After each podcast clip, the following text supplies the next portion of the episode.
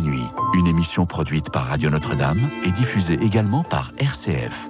Frédéric Chouin. La nuit vient, la lune se perd ou se reflète, les étoiles scintillent et les anges musiciens nous ravissent. C'est le moment le plus propice pour échanger, pour s'écouter, pour se parler. Bienvenue à tous les auditeurs et auditrices de Radio Notre-Dame et de RCF. Bienvenue à nos amis qui suivent l'émission sur notre chaîne YouTube et peuvent réagir en direct. Bienvenue à ceux qui découvrent l'émission. Cette émission où décidément on est si bien. Aujourd'hui, le thème de notre émission est le suivant. Quel est votre saint préféré? Car aujourd'hui, vous le savez, c'est la fête de la Toussaint. Donc c'est un moment de joie. Nous avons avec nous ce soir deux invités. Monseigneur Ebram, prélat d'honneur, vicaire épiscopal et qui aide notre évêque euh, du 92 de Nanterre, Monseigneur Rouget. Et puis nous aurons également Odile Aumonté, écrivain et spécialiste des dessin, en direct par téléphone. Vous pouvez nous appeler au 01 56 56 44 00 01 56 56 44 00 pour participer à notre émission. La grande fête de la Toussaint, comme nous le disions tout à l'heure, est l'occasion de redire en quoi les saints sont importants, en quoi les saints sont des modèles, en quoi les saints sont des amis de Dieu qui nous précèdent dans la foi, que l'on prie et qui intercèdent pour nous, avec lesquels nous sommes reliés dans le Saint-Esprit et par la communion des saints. Autant de vérités de foi qui demandent à ce qu'on puisse euh, les éclairer et peut-être aussi les clarifier. En préambule, euh, je vais vous lire un petit texte d'un saint, d'un saint orthodoxe, euh, saint Silouane, latonite, qui a vécu sur le mont Athos entre le 19e siècle et le début du 20e siècle. Je pense le 19e siècle, un peu plus quand même. Et voici le texte de Silouane. Tout au ciel vit et se meut dans l'Esprit Saint, mais il est présent également sur la terre, il est présent dans notre Église, il vit dans les saints sacrements, dans la Sainte Écriture, dans le cœur des fidèles. Il fait l'union de tous, et c'est pourquoi les saints nous sont si proches, nous écoutent, si nous les invoquons, et notre âme sent qu'ils intercèdent pour nous. Les saints vivent dans un autre monde, et là, voit la gloire de Dieu, mais il voit aussi, dans le même esprit, toute notre vie et toutes nos actions. Ils savent nos souffrances et écoutent nos ferventes prières. L'Esprit Saint leur enseigne l'amour de Dieu durant leur vie terrestre, et celui qui possède cet amour sur la terre entre dans la vie éternelle. Et là, au ciel, l'amour grandit et atteint sa perfection. C'est un très joli texte, je trouve, pour introduire notre sujet. Monseigneur Ebram, bonsoir, comment allez-vous? Eh bien, ça va très bien. Euh, en cette fin de journée où, effectivement, nous avons chanté la gloire des saints, la joie d'être avec eux. Donc la journée se finit bien puisque nous continuons d'en parler ici. Mais merci beaucoup de votre venue. Et nous avons au téléphone Odile Aumonté. Odile? Oui, bonsoir Frédéric, bonsoir, Monseigneur. bonsoir Odile, comment allez-vous? Très bien, merci. Je suis ravie d'être avec vous ce soir. Alors Odile, euh, je sais que vous avez écrit un certain nombre d'ouvrages concernant les saints. Je sais que les saints tiennent une place euh, importante dans votre vie. Euh, est-ce que vous pouvez nous dire pourquoi vous vous êtes tant intéressé aux saints? Et pourquoi pas un autre sujet, pourquoi pas la Trinité, ou pourquoi pas une autre question de foi. Pourquoi les saints ont tant d'importance pour vous? Je crois que c'est venu tout naturellement parce qu'on me racontait beaucoup d'histoires de saints quand j'étais petite. Euh, ensuite, j'ai remarqué que les saints eux-mêmes euh, souvent avaient lu des vies de saints quand ils étaient enfants. Et euh, donc j'ai eu envie d'en lire euh, aussi à mes enfants. Et c'est venu comme ça, de fil en aiguille, à force d'en lire, finalement, j'ai fini par en écrire. Euh, on m'a demandé d'en écrire et, et voilà, c'est venu comme ça. C'est de la transmission en fait. Oui, c'est de la transmission. Est-ce que les saints pour vous sont des modèles dans votre vie de foi? Oui, bien sûr. Des modèles euh, en ce sens que chaque sainteté est unique. Euh, ça nous montre que nous-mêmes, nous avons à construire notre propre sainteté, mais en même temps, il nous donne des bases, il nous donne des, euh, des directions, des lignes de vie, j'ai envie de dire. en fait, ce sont des guides et vraiment, même si chacun après va faire son propre chemin, il nous montre quand même la direction qui est, qui est Dieu, qui est Jésus. Oui, c'est vrai qu'il nous indique la direction, il pointe le, chemin à suivre.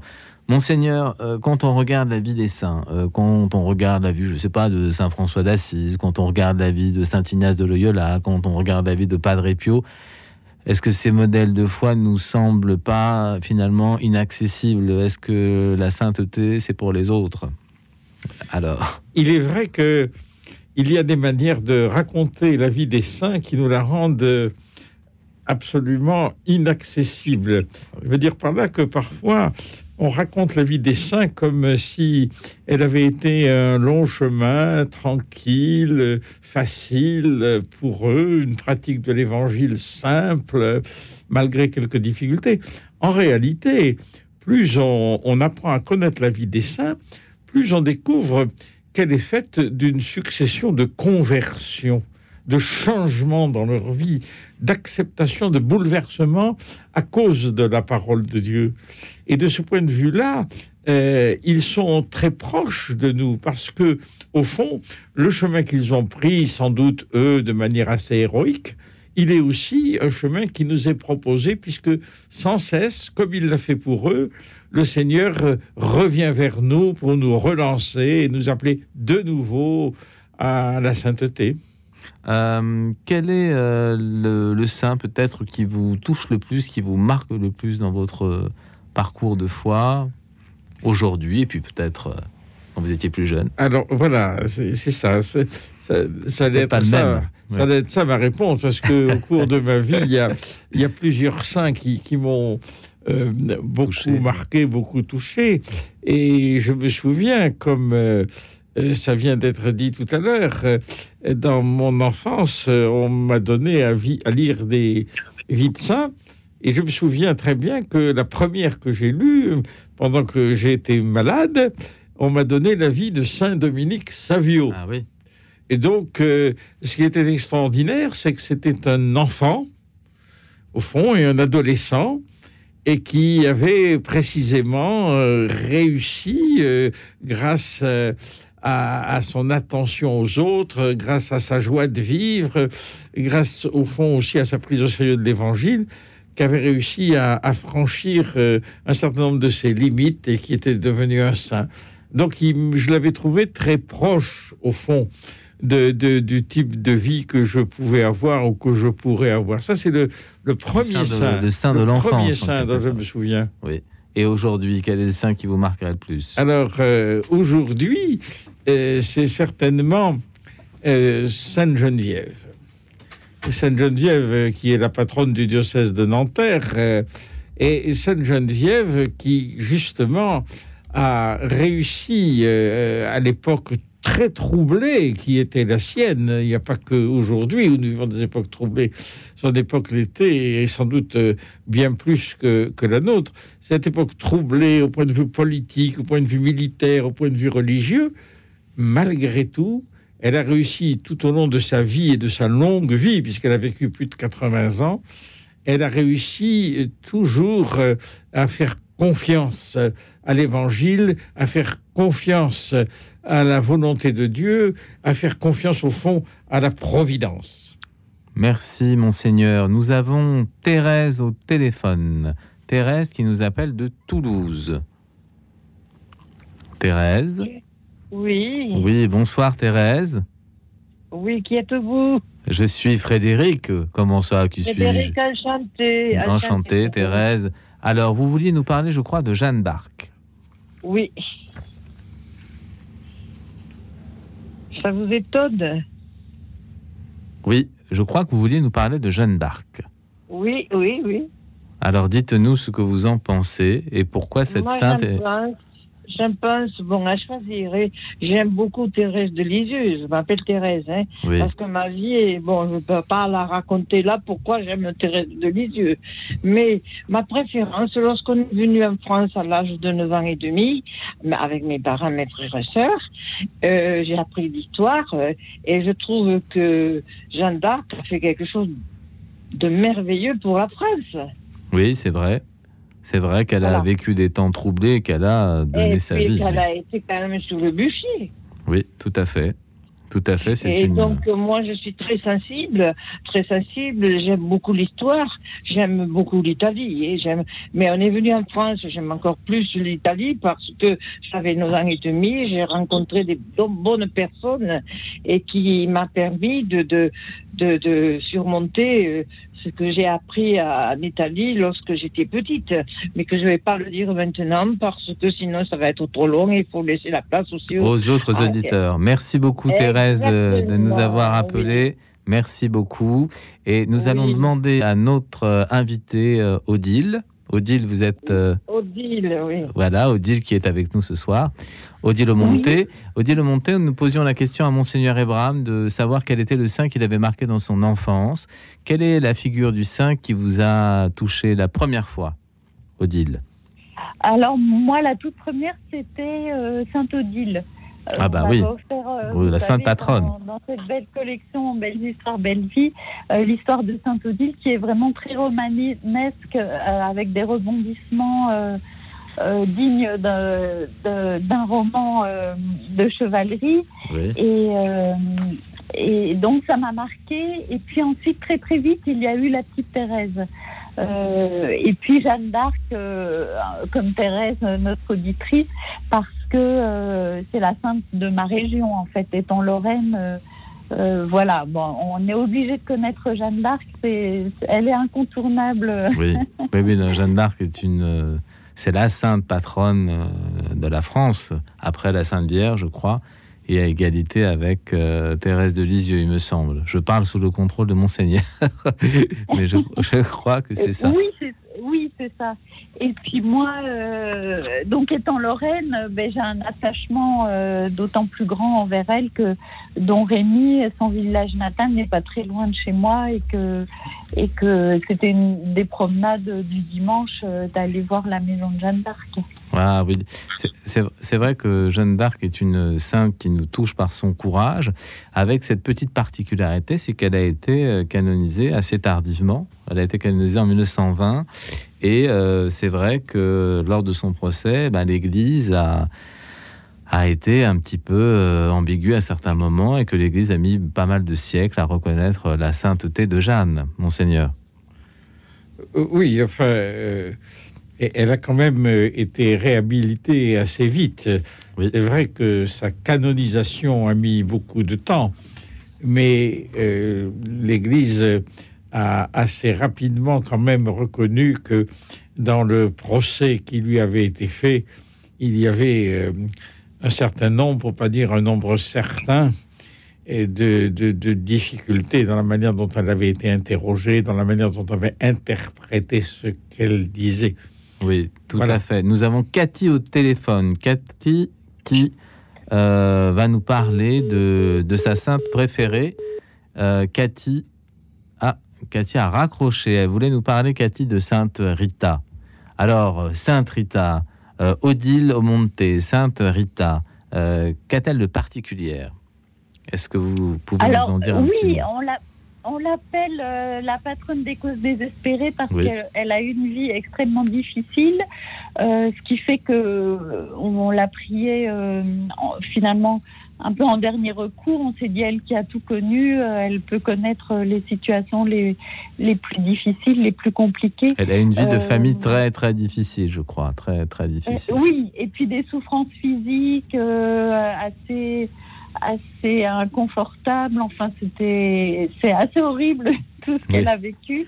Et euh, et voilà, moi j'avoue que euh, bon, j'aime tous les saints, mais que Sainte Rita ne finalement ne me parlait pas spécialement jusqu'à ce que je connaisse sa chapelle à Paris. Ah parce oui. que j'ai été frappée de voir que dans ce quartier euh, Pigalle, euh, qui n'est pas un quartier très relevé, elle est extrêmement aimée et justement euh, euh, les personnes euh, dans, dans la prostitution, les, les personnes de la rue viennent la, la prier. Je trouve ça extrêmement émouvant et, euh, et j'avoue que, que je euh, si je n'avais pas d'atome crochet avec elle au début, euh, eh bien euh, maintenant je l'apprécie justement pour ce, ce côté de d'aller chercher les personnes en grande détresse et de leur apporter la consolation parce que euh, cette chapelle c'est frappant, il y a toujours quelqu'un à toute heure du jour, euh, il y a quelqu'un qui prie. Oui. C'est vrai que la sainte patronne des causes désespérées est priée par euh, des personnes dont la vie est pleine de difficultés et c'est une sainte qui est très aimée dans les quartiers où il y a effectivement une souffrance euh, très grande. Monseigneur, est-ce que vous connaissez des saints ou des saintes qui sont priés par euh, des gens qui vivent dans des situations peut-être un petit peu moins difficiles Euh, Est-ce que vous en connaissez? Ben, D'abord, celle que nous venons d'évoquer, Sainte Rita, bien entendu. D'ailleurs, dans le diocèse de Nanterre, nous avons un sanctuaire qui lui est dédié à Fontenay-aux-Roses, où on constate aussi ces, foules et ces foules très bigarrées qui viennent là. Mais il y a bien d'autres saints qui qu'on peut invoquer dans les situations difficiles. Et je pense euh, que il y a, euh, au fond, tous les saints ont connu des, des situations difficiles. Prenons, euh, par exemple, Alors, Saint- Monseigneur, je, je vous interromps un instant car nous allons bientôt avoir la première pause musicale et vous nous redirez effectivement la vie euh, de ces saints qui euh, n'a pas toujours été extrêmement facile, en tout cas dans leur vie terrestre. La première pause musicale, c'est une, c'est un chant de circonstance, Louis Armstrong, que vous connaissez certainement. When the Saints Go Marching In. C'est un hymne pour les Écoute saints. dans la nuit, une émission produite par Radio Notre-Dame et diffusée également par RCF. Sisters and brothers, this is Reverend Satchmo getting ready to beat out this mellow sermon for you. My text this evening is when the saints go marching in. Here come Brother Hickenbottom down the aisle with his trombone. Blow it, boy. Oh,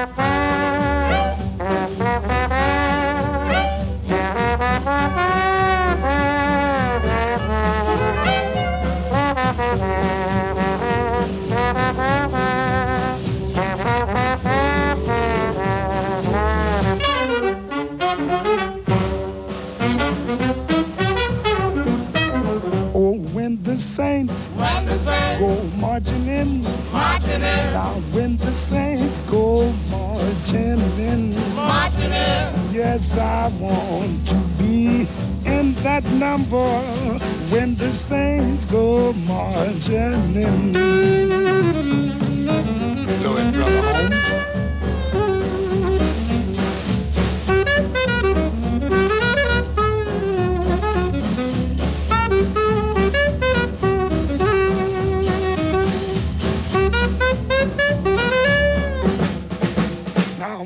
When the saints, go marching in, marching in. When the saints go marching in, marching in. Yes, I want to be in that number when the saints go marching in.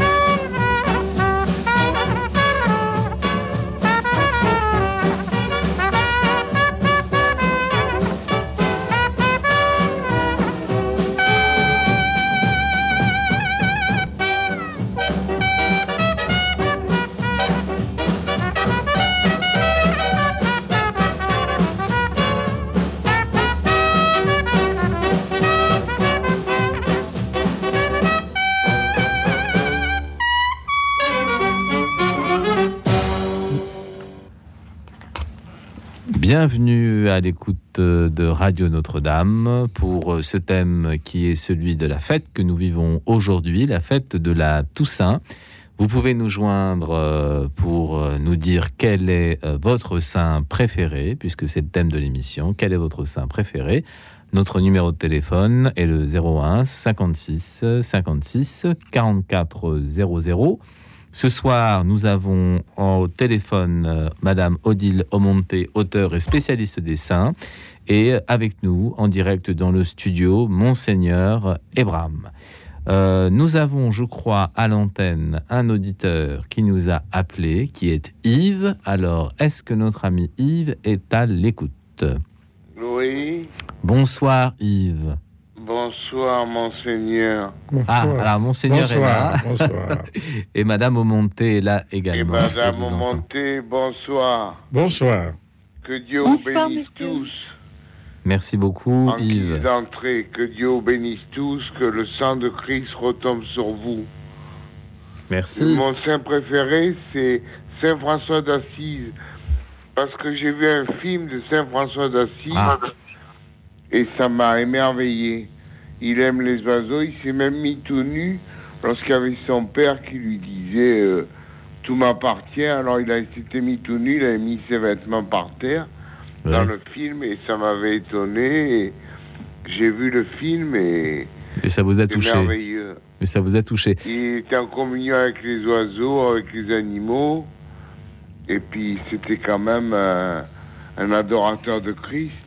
Nous en parlions, Yves, hors antenne avec Monseigneur Ebram, à l'instant, qui me disait qu'effectivement, Saint François d'Assise était aussi un modèle et un exemple parce qu'il avait une vie, comme Rita, qui n'a pas été facile. Voilà. Il avait une vie pas facile, oui. Il avait une vie pas facile, mais il s'est jamais laissé aller. Il était toujours joyeux. Même une fois, euh, il était... euh, euh, il devait rentrer dans un monastère, mais il était habillé en clochard. On lui a refusé l'entrée. Il a dit ça fait rien. Il s'est mis sous la neige. Et il y a un animal qui est venu le réchauffer Oh, dans le film. c'est très joli. Est-ce que Odile, qui nous entend, peut nous dire quelque chose de Saint François d'Assise? Oui, je, c'est aussi un de mes saints préférés. Ah, Il y en a beaucoup, hein Il y en a beaucoup, oui. je, alors, euh, je suis frappée par sa joie, euh, sa joie dans les épreuves euh, et ce beau discours qu'il fait à Frère Léon sur la joie parfaite, de dire que Jésus nous donne la joie quand, euh, au niveau humain, on n'a plus aucune occasion de joie. Parce que finalement, c'est facile de se réjouir quand tout va bien. Euh, c'est beaucoup plus difficile d'avoir la joie de Dieu quand euh, tout va mal autour de nous et que Dieu est notre seul secours. Et c'est ça que, que Saint, Saint François d'Assise, euh, je pense, nous veut nous donner, c'est cette joie qui, euh, quand au niveau humain plus rien ne va bien, lui nous donne la joie de Dieu. C'est ce qui me frappe chez lui. Merci, merci. C'est vrai que c'est une vie euh, complètement donnée, Saint François d'Assise. Merci euh, Yves pour votre appel, merci infiniment. Et, euh, eh ben, je vous souhaite une très bonne fête de la Toussaint. Merci. Merci Yves et à Vous très bientôt. également. Oui, et n'hésitez pas à nous Au revoir, rappeler. Monseigneur. Que le Seigneur vous bénisse. Merci, bonsoir. Bonsoir Yves. Bonsoir. Nous avons à l'antenne à présent Marie-Thérèse qui nous appelle d'ici des Moulineaux. Alors, Allô Marie... oui, Marie-Thérèse Oui, bonsoir. Bonsoir. Euh, 92. Oui, Euh, moi, j'ai plusieurs saints que, que j'aime beaucoup. Saint-Nicolas, qui oui. j'étais en Lorraine quelque temps, une dizaine d'années. Et puis, euh, Il me semble que vous avez une école qui s'appelle Saint-Nicolas ici des Moulineaux. oui, oui, oui, j'ai travaillé pour eux, que pour dire ce que j'ai fait. Mais vous trouverez une de mes icônes dans le collège, c'est tout.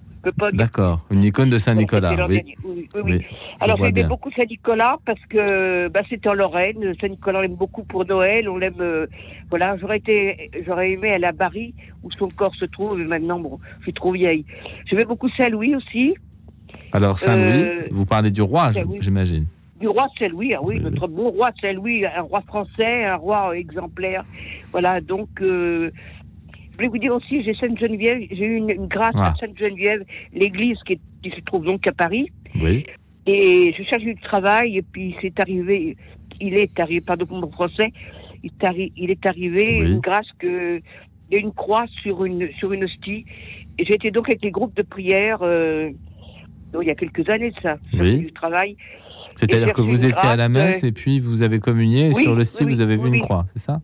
Voilà, c'est ça. Ou c'est peut-être au que le prêtre à l'élévation, je plus. Ah oui, oui, je crois. Et j'étais avec un groupe de prière de Saint-François-Xavier, je trouvais euh, quelqu'un que vous connaissez qui s'appelle Michael Lonsdal, mais n'était pas là, Oui, lui. hein. Que je connais bien, mon oui. groupe. C'était mon groupe. Et Michael était un bon copain. Et ben voilà, euh, j'ai trouvé du travail, j'étais atterrir chez les Sulpiciens, on ne m'attendait pas du tout, chez les prêtres qui sont dans la maison de retraite de Saint-Sulpice, bon, qui a été annulé par la suite, on veut dire le, le, la maison de retraite des Sulpiciens n'existe plus, parce que maintenant c'est une, un hôtel particulier, donc c'est un bon souvenir, voilà. Mais j'aime beaucoup la Vierge, et j'aime beaucoup Jésus, mais c'est une Vierge, je trouve que quand je vais dans des églises, je, je me sens attirée par l'image de la Vierge. Et j'étais une habituée de la rue du Bac. Oui, voilà, oui. Oui, oui, les- la médaille miraculeuse. Voilà. Oui, tout à fait, qui est pas Voilà. très loin d'ici. euh, églises studio. ont une place importante dans nos vies, quand même, sociale, morale et tout. hein. Monseigneur, Voilà, est-ce que vous euh, voulez alors Marie-Thérèse, on va demander à Monseigneur Oui. Abraham si euh, le saint euh, dont vous parliez, Saint Louis, roi de France, il y a peu de saints Oui. qui sont rois. Alors la sainteté rejoint tous les états de la vie, Ah oui. mais il y a peu de saints qui, qui sont des rois. Alors est-ce que Saint Louis est une figure de saint qui vous marque, Monseigneur? Ah Ah oui, en- Alors. Marie-Thérèse, on va laisser parler Monseigneur Abraham et puis Oui, on vous donnera la parole. merci.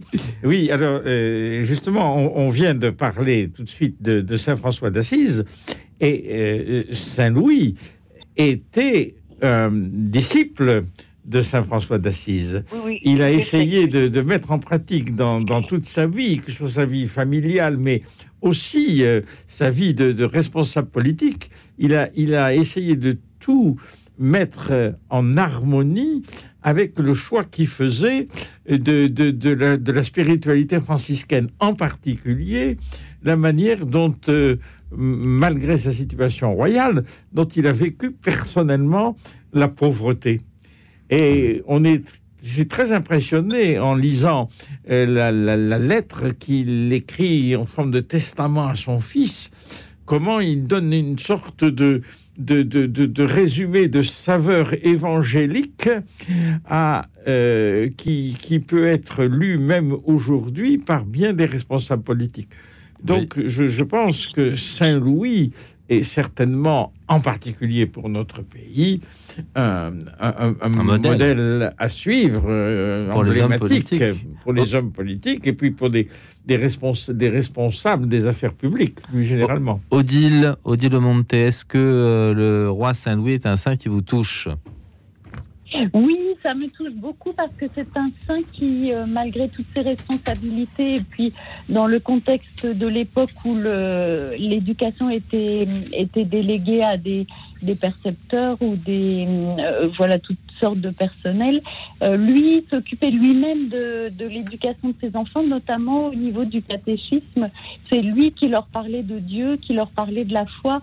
Et euh, je trouvais ça euh, très beau que chaque jour il, il a un temps pour ses enfants pour les réunir et leur parler de Dieu. D'accord. Merci, merci Odile. Merci Marie-Thérèse de nous avoir appelés. Merci infiniment. Bonne fête de la Toussaint. Merci Marie-Thérèse. Euh, nous avons Denise au téléphone. Denise qui nous Oui. appelle de Clamart. Voilà, alors bonsoir à, à tous. hein. Et Oui. Alors je crois, Denise, je crois que vous avez évoqué Sainte Félicité et Sainte Perpétue. non, Sainte Perpétue et Sainte Félicité. Ah, voilà, dans l'ordre. Alors dites-nous. bon, alors, je vais vous expliquer enfin pourquoi. Parce que j'habitais Carthage pendant plusieurs années. J'ai vécu en Oh. Tunisie. Mon père était fonctionnaire. Bon. Oui. Et c'était, il y avait le, au, mois de, au mois de mars, le 7 mars, le, le dimanche avant, le, avant, enfin autour du 7 mars, il y avait une grande, alors une grande manifestation. Et euh, en tant que scout, on allait, on faisait une marche à pied. C'était pas Chartres, hein, mais on Oui. faisait Tunis, euh, euh, Carthage à pied et il y avait des veillées de prière. Oui. Et ces, deux, ces, ces saintes-là m'ont beaucoup marqué pendant toute ma, enfin, toute ma jeunesse, toutes mes études, parce que j'étais aux Dames de Sion, bien sûr. Et je suis resté très attaché. Tout en, c'est difficile de choisir, enfin, un saint. Mais quand on pense que ces deux jeunes femmes, euh, une qui avait un tout petit enfant et l'autre qui a eu un bébé, et qui a été tuée, enfin qui a été et elles ont elles ont été quand même euh, dans la cage au lion en se tenant la main toutes les deux. Et c'est quand on est jeune, c'est une chose qui vous marque. C'est une euh, image euh, très Voilà, forte, euh, voilà, c'est- c'est- Alors, ça nous permet de, de parler d'une catégorie, entre guillemets, de saints que nous n'avions pas encore évoquée. Voilà, Euh, ce sont les saints martyrs. Je vais vous dire, c'est vraiment des, des martyrs. Et c'était surtout, euh, c'était surtout à Carthage. Et quand on voit ce que c'est, de- enfin, ce qui est devenu toutes Ah ces oui, alors ça, c'est oui, ça, c'est une autre question. quand même très, enfin, Est-ce que, est-ce que 82 monseigneur, hein. est-ce que monseigneur Ebram, vous voulez réagir par rapport aux aux saints martyrs euh, oui, bien sûr, je l'écoute. a- Attends, Ah, mais- ouais, ouais. Ce sont les, les, les, les premiers que l'Église a honorés, c'est-à-dire euh, sûr, ceux et celles qui, dans les difficultés extrêmes, dans les persécutions, dans le danger de mort qu'ils couraient, ont continué, quoi qu'il en coûte, et Félicité et Perpétue en sont bien les- des exemples, quoi qu'il en coûte, elles ont continué à proclamer leur foi dans le Christ et dans le Christ ressuscité. Et au fond, leur, leur- vie a été une vie d'offrande comme celle du Christ. Et ce sont donc les, les premiers qu'on ait honorés dans l'Église. Et martyr, il faut pas oublier que ça veut dire, c'est un mot grec qui veut dire témoin. témoin. Donc, au fond, euh, c'est une manière de parler de la sainteté. Les saints sont des témoins. Et les premiers l'ont fait au prix de leur vie. Odile, au Monte, est-ce que les saints martyrs vous touchent particulièrement? Oui, bien sûr. Oui, oui, oui. Euh, tous ces martyrs des premiers siècles euh, qui ont fondé l'Église par leur sang, finalement, Oui. euh, me, me marquent beaucoup. Et, et cela me fait penser que j'avais été marquée quand j'étais petite par le film Covadis. Et Oui. là, me fait penser à, à quel point les films font du bien. Oui. Notre auditeur hein, parlait On a parlé. de François d'Assise.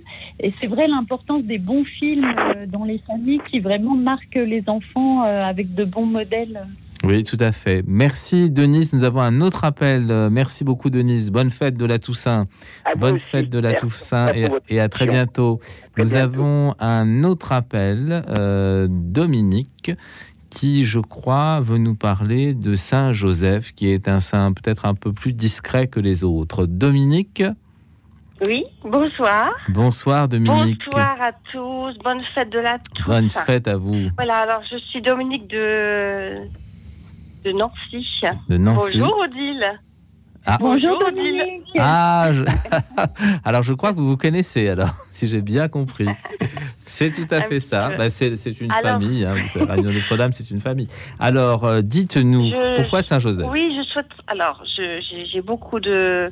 J'ai plusieurs saints euh, de prédilection, si je puis m'exprimer ainsi. Oui. J'aime aussi beaucoup les saints de la porte d'à côté. Mon Oui. voisin, ma voisine. Voilà. Oui, Et puis, quotidien. voilà. Alors, Joseph, euh, je suis vraiment amoureuse de Joseph. Euh, Ah, alors pourquoi je suis tombée amoureuse de Joseph il y a quatre ans et demi lorsque je me suis convertie.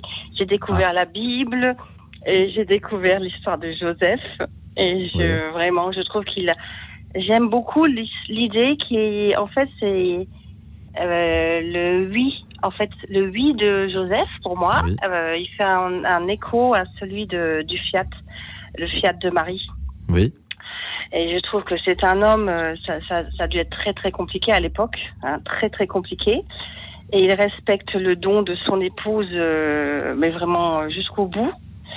Et pour moi, euh, le, le, cette union des âmes entre Marie et Joseph, et ça dépasse euh, pour moi le, le- une rencontre charnelle. Ça, ça va bien au-delà. Et- Monseigneur, Monseigneur, vous voulez réagir Voilà. sur ce saint si discret qu'est Saint-Joseph Oh, euh, je ne sais pas s'il est discret.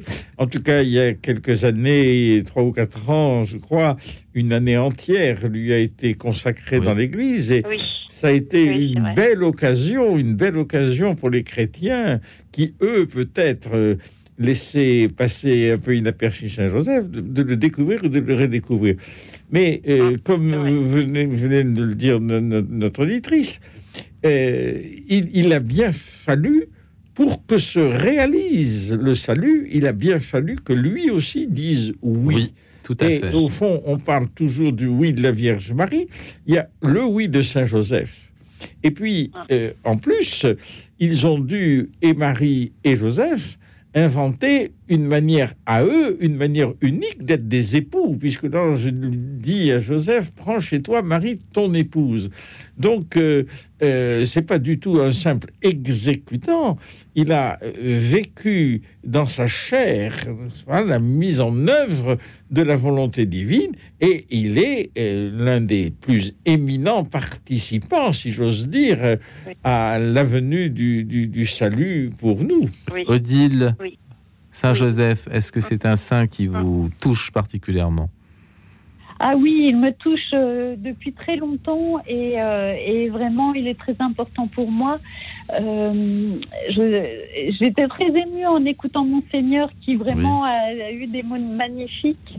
Saint Joseph, je trouve que c'est important de... Justement, l'année Saint Joseph a permis de montrer que Saint Joseph, il ne faut pas le réduire à le prier pour... euh, juste pour des questions matérielles, pour, euh, pour l'argent, pour les difficultés financières, pour euh, trouver un travail. Même si, Oui. bien sûr, il est là pour ça, puisque, puisque il nous aidera toujours à ce niveau-là. Mais ne pas le limiter à ça, parce que c'est un saint qui a tellement à nous donner, tellement euh, à, à nous offrir. Il a porté l'enfant Jésus et vraiment, il veut nous donner cette intimité avec lui. Euh, donc voilà, ne le limitons pas euh, aux questions À des- à des matérielles. questions mais matérielles. Vraiment, euh, confions en lui toute notre vie spirituelle. Tout à fait. Dominique, Tout vous vouliez fait. ajouter quelque chose sur votre Oui, prédilection alors euh, Jacques, euh, Jacques Gauthier, Oui. euh, il a écrit, euh, il a écrit quelque chose sur Saint Joseph Oui. que je trouve très juste en fait. Donc euh, Joseph euh, a reconnu le souffle de Dieu. à- je cite. hein. Oui, oui. Joseph a reconnu le souffle de Dieu à l'œuvre dans le corps de sa femme. Oui. Voilà. Donc Magnifique. je pense qu'il n'y a pas, il y a pas plus belle chose à dire. Et je, moi, je, lui aussi, il a eu son fiat, même si on en parle beaucoup moins. Je crois que c'est Saint Luc. Il me semble que c'est Saint Luc et Saint Matthieu qui en parlent de Joseph. il me semble. Alors, euh, merci Dominique. On va se tourner vers Monseigneur Ebram qui va nous. Il ne faut pas oublier aussi, à propos de Saint Joseph, aujourd'hui, que puisque nous sommes euh, bientôt le 2 novembre, Saint Joseph, c'est le patron de la bonne mort. Il ne faut Ah. pas oublier ça. Il, est- il est mort euh, entre, la- nous dit la tradition, entre les bras de Jésus et de Marie. Donc euh, voilà euh, une manière aussi pour nous d'aborder euh, La question aujourd'hui de la, la question mort. de la mort. C'est pas qui est l'entrée dans Ah. la vie éternelle. Merci infiniment, Dominique, pour votre beaucoup. appel. Merci, Merci, beaucoup. merci. Au revoir à tout le Merci, monde. Au au revoir. à bientôt. Il est vrai que si on s'en réfère au texte, Monseigneur, je crois qu'on a très peu de détails sur euh, Joseph, sur sa vie, sur ce qu'il a fait. Assez peu de détails. Oui, euh, c'est-à-dire que euh, on a peu de textes de l'Évangile qui nous parlent directement et explicitement de Joseph, mais ce sont des textes euh, très importants qui valent la peine quand même d'être étudiés de près et médités dans, dans le contexte de l'Évangile. Et nous avons aussi dans les évangiles apocryphes, alors Ah, là, alors beaucoup, beaucoup de chose. littérature concernant Saint Joseph. Alors toujours dans les évangiles apocryphes, il faut faire attention, faire Oui, le tri, mais sûr. cependant, euh, beaucoup d'éléments nous sont donnés et sont, sont intéressants pour euh, comprendre euh, un peu mieux le- le- sa vie et son, son implication dans la vie de la Sainte Famille. Alors nous allons entendre maintenant, en parlant de Joseph, un hymne anonyme qui a été composé, qui a été repris du moins par la maîtrise régionale des Pays de la Loire. Donc un anonyme de la fin du Moyen Âge, du début de la Renaissance, Gaudete, Gaudete, Christus est natus. Écoute dans la nuit, une émission produite par Radio Notre-Dame et diffusée également par RCF.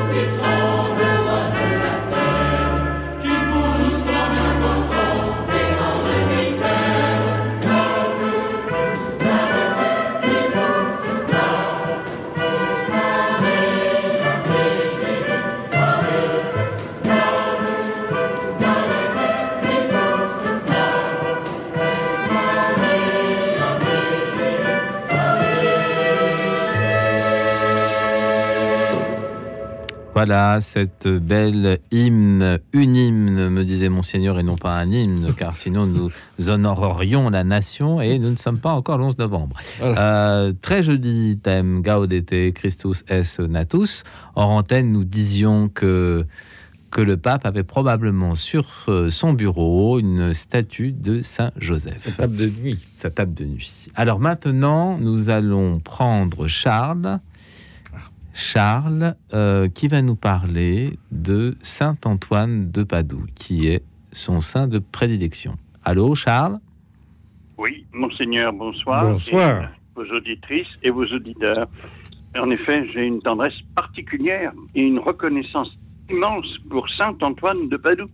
Ah, dites-nous pourquoi. Ah, je ne serai pas dans des propos aussi savants que la plupart de vos auditeurs, mais euh, vos auditrices précédentes. Mais vous savez, c'est une façon très prosaïque de l'invoquer parfois, parce qu'on va l'invoquer parce qu'on a perdu un trousseau de clés ou on cherche un porte-monnaie qui Ah, oui. est garé. Ah, mais oui, mais ce qui est terrible, c'est que Saint Antoine, hum, c'est terriblement édifiant, bien sûr, euh, à chaque fois nous exauce. Et Ah. systématiquement. Alors racontez-nous une anecdote. Je pense que vous avez une anecdote à nous raconter, non Évidemment. Ah ça oui. peut paraître très prosaïque, mais enfin. Oui, non, Euh, ça peut. il est, il est capable aussi de nous exaucer pour des choses beaucoup plus exceptionnelles. C'est-à-dire que parfois, on est dans une difficulté. J'ai à prendre la parole en public pour exprimer certaines choses importantes de mon métier.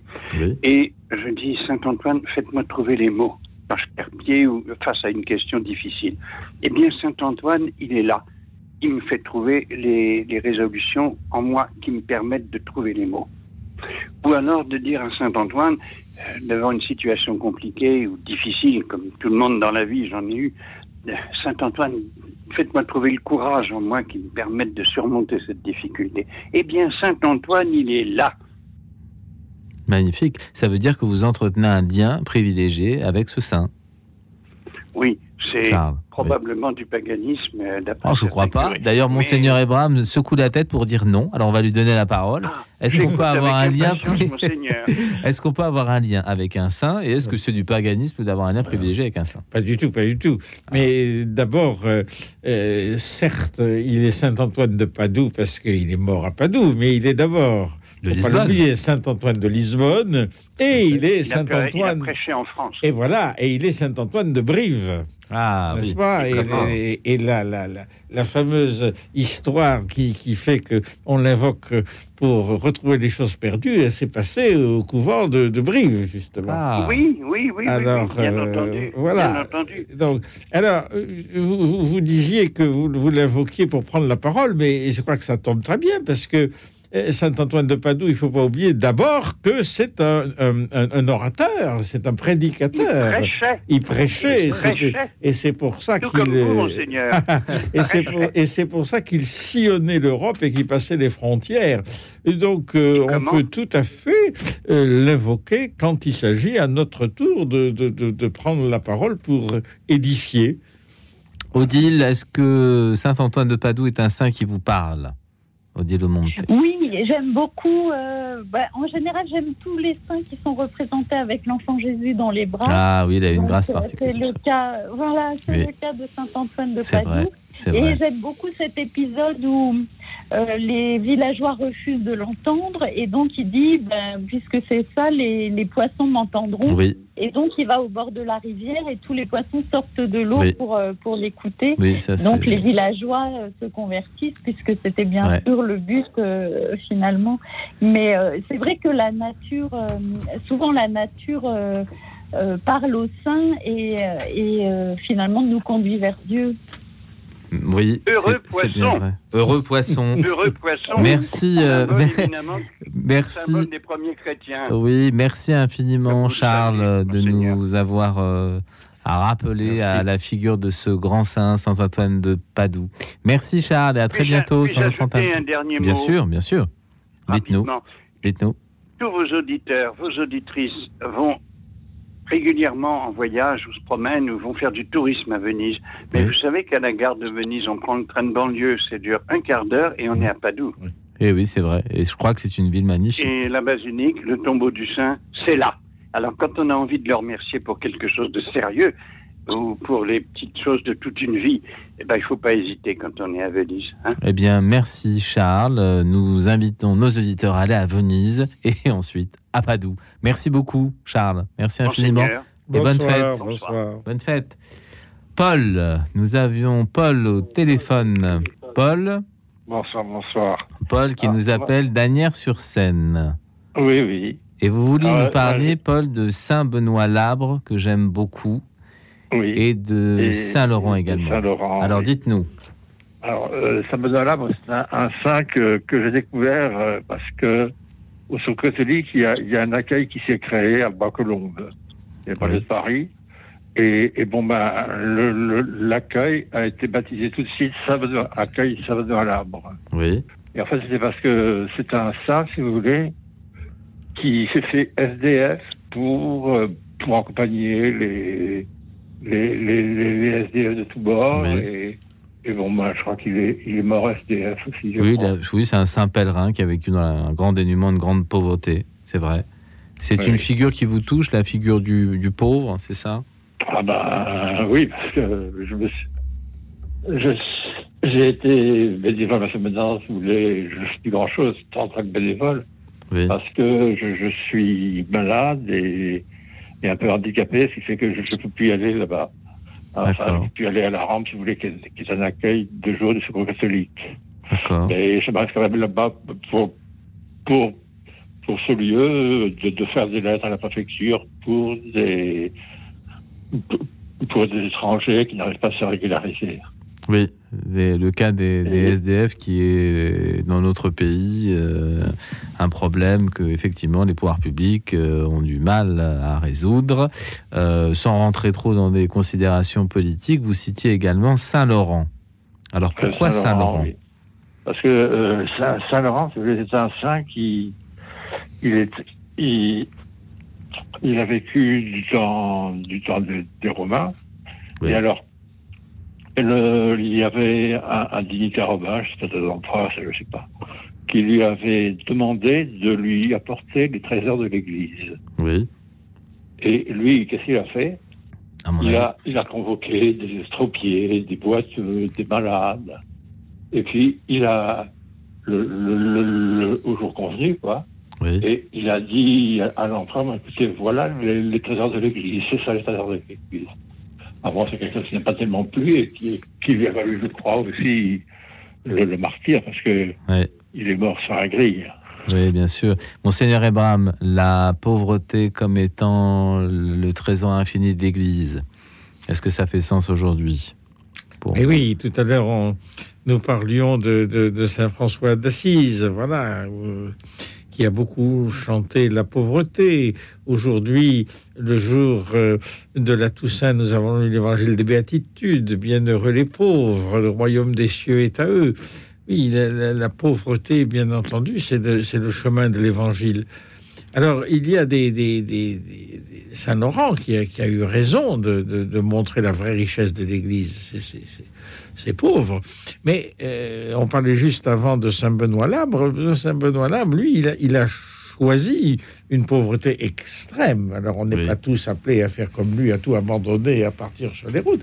Mais voilà, quelqu'un qui a été jusqu'au bout sur ce chemin de la pauvreté qui l'a conduit d'ailleurs à, à mourir jeune. Et donc la pauvreté, c'est le chemin de l'évangile. Odile Omonte, la pauvreté comme euh, grande figure euh, de l'Église et de certains saints qui l'ont embrassé, je dirais, de façon privilégiée. Euh, Est-ce que ça vous touche? Oui, bien sûr, oui. En fait, euh, oui, Jésus a dit euh, c'est difficile pour un riche euh, d'entrer dans le royaume de Dieu. Il nous a montré le, chemin de la pauvreté. Et euh, c'est vrai qu'il y a la pauvreté extrême de, de Saint François euh, qui laisse tout, comme disait notre auditeur, qui se met tout nu, et, le, et c'est l'évêque qui le revêt de- du manteau de l'Église. Euh, et puis Saint Benoît Labre, qui était tellement, tellement pauvre que sa, même sa famille ne l'a pas reconnu. Et quand il est venu mourir euh, aux portes de, de sa maison natale, ils ne l'ont reconnu que pour un signe qu'il avait, une, une marque qu'il avait. Donc, alors on voit certains saints qui euh, qui montent au ciel en famille. Par exemple, la petite Thérèse, alors euh, Oui. les parents sont saints. euh, euh, Léonie peut-être sera bientôt sainte. Euh, Céline aussi a je laissé un journal euh, qui est très marquant. Oui. Euh, donc finalement, c'est vraiment la sainteté en famille, alors que d'autres saints, au contraire, ont vécu le rejet de leur famille, le- euh, l'oubli, la, la séparation. solitude. Et la euh, solitude. voilà, la solitude. Oui, oui, la solitude, Grande c'est solitude. peut-être la plus grande forme de pauvreté. Merci beaucoup, Paul, euh, pour votre appel. Euh, je- si je peux me permettre, je voudrais ajouter que finalement, on parle beaucoup des, des, des saints connus, des saints reconnus par, par l'Église, mais il y, a, il y a tout un tas de, de personnes qui ont créé Jésus-Christ euh, sur la route du monde, co- co- comme, dit la chanson. Et, Oui. Et bon, ben, tout cela, on n'en parle pas, mais ce sont les, les- les saints anonymes qui ont fait Les saints anonymes. euh, euh, leur travail correctement, etc., puis qui sont, qui sont maintenant au paradis et qui veillent sur nous aussi. hein. dont on parlera pendant la deuxième heure, de tous ces saints du quotidien et de ces saints inconnus. Merci beaucoup, Paul, pour votre appel. J'ai Marie-Jeanne, merci beaucoup, Paul, et bonne fête. J'ai Marie-Jeanne qui nous appelle de Metz et qui va nous parler, je crois, de Saint-Simon et de Saint-Jude, qu'un invoque dans les cas désespérés. Marie-Jeanne? Oui, oui, bonsoir, bonsoir à vous, bonsoir tout le monde. Bonsoir. Oui, bien, écoutez, euh, on, on sait que Sainte Rita, euh, on l'a pris pour les cas euh, désespérés, n'est-ce pas? Oui, tout à Et fait. moi, je dis, enfin, je dis, ici à Metz, nous avons tous les mois un pèlerinage pour Saint-Simon, Saint-Jude. Oui. Et donc, c'était la fête le 28 octobre. Oui. Et donc là, c'était samedi. Donc, on a eu un grand, grand pèlerinage où il y avait Monseigneur Ballot qui a, euh, qui a présidé la messe, quoi. Et euh, il y a des gens qui viennent en bus de partout pour prier Saint-Simon et Saint-Jude. Oui. Pour les cas euh, désespérés aussi. Et vous nous indiquiez Saint-Blaise également, qui était médecin. Ah oui. Alors, Alors pourquoi Saint-Blaise vous touche? Là aussi, oh là là, alors ça blesse, c'est quelque chose d'incroyable. Oui. Alors, on a un pèlerinage le 3 février ici à l'église Sainte-Claire, mais c'est incroyable. Le monde, le monde, le monde qu'il y a. Et il y a des messes tout le temps, tout le temps, tout le temps, parce que on fait bénir les petits pains de Saint-Blaise. Parce Oui. que euh, les boulangers confectionnent des petites, vous croiriez que ce sont des petites brioches comme ça, et par-dessus, il y a des petits piquants comme ça. Vous savez, c'est euh, Oui, avec le couteau ou je ne sais. Oui, oui. Et euh, ils s'en vendent, mais alors, comme des petits pains, il y a des boulangers, ils en font au moins 3000 ou je ne sais combien. Tellement, il y a des gens qui viennent de partout, ils achètent les petits pains, ils vont les faire bénir parce que Saint Blaise est un saint compris pour les maux de gorge Ah. et pour les, les, les dents et aussi pour les animaux. Ah oui. Alors, euh, moi, enfin, je sais que la croyance populaire dit aussi qu'on garde toujours un petit peu à Saint Blaise pour le mettre au-dessus de l'armoire pour préserver de la foudre et tout ça. Ah bon Mais euh, j'ai des souvenances euh, euh, lorsque j'étais jeune, on va dire, Oui. euh, dans les petits villages. euh, je me souviens, il y a le jour de Saint-Blaise, on allait avec des gros paniers, vous savez, où il y avait dedans plein de choses, du sel, euh, des, des oignons, des légumes, plein de choses qu'on se servait dans le quotidien. Et, on faisait, et le prêtre bénissait ces paniers-là où il y avait plein de choses, du blé, enfin de tout. Pour les animaux et puis pour nous, bah, pour euh, qu'on on, mangeait des, légumes, etc., des fruits. Et, euh, et notamment, moi je sais, j'ai souvenance que euh, on avait donc du sel aussi et on donnait on donnait un petit peu d'eau et dans, dans l'eau qu'on donnait aux animaux, on leur mettait un peu de sel béni. D'accord. Monseigneur, les traditions populaires liées aux grandes figures de saints, c'est quelque chose qui euh, existe encore aujourd'hui, qui tend à disparaître? Comment vous voyez les choses? Oh, C'est-à-dire qu'il y a beaucoup de, de traditions. Là, on vient de- d'en avoir des hommes Oui. qui sont des traditions très locales. euh, Mais euh, ce que vient de, de décrire no- notre auditrice, je crois, est très important. C'est-à-dire que euh, on remet devant le Seigneur tout ce qui sert à notre vie quotidienne. Elle a pris des exemples de la nourriture, etc. Et on va demander, à l'occasion de la fête de tel ou tel saint, on va demander à l'Église de bénir ces nourritures. Mais au fond, c'est exactement ce que nous faisons avant nos repas quand nous disons de bénédicité. Donc de bénir euh, la, nourriture euh, c'est une belle tradition chrétienne. Merci Marie-Thérèse de votre appel. Merci infiniment. Euh, nous allons donc maintenant euh, avoir la pause qui sépare nos deux heures, la pause méridienne de notre émission. Et euh, nous nous retrouverons avec vos appels. Je rappelle le thème de l'émission de ce soir. Quel est votre saint préféré? Au 01 56 56 44 00 01 56 56 44 00 nos invités, Monseigneur Ebraham et Odile Omonte. Nous serons heureux de pouvoir vous entendre dans cette deuxième partie d'émission. Merci.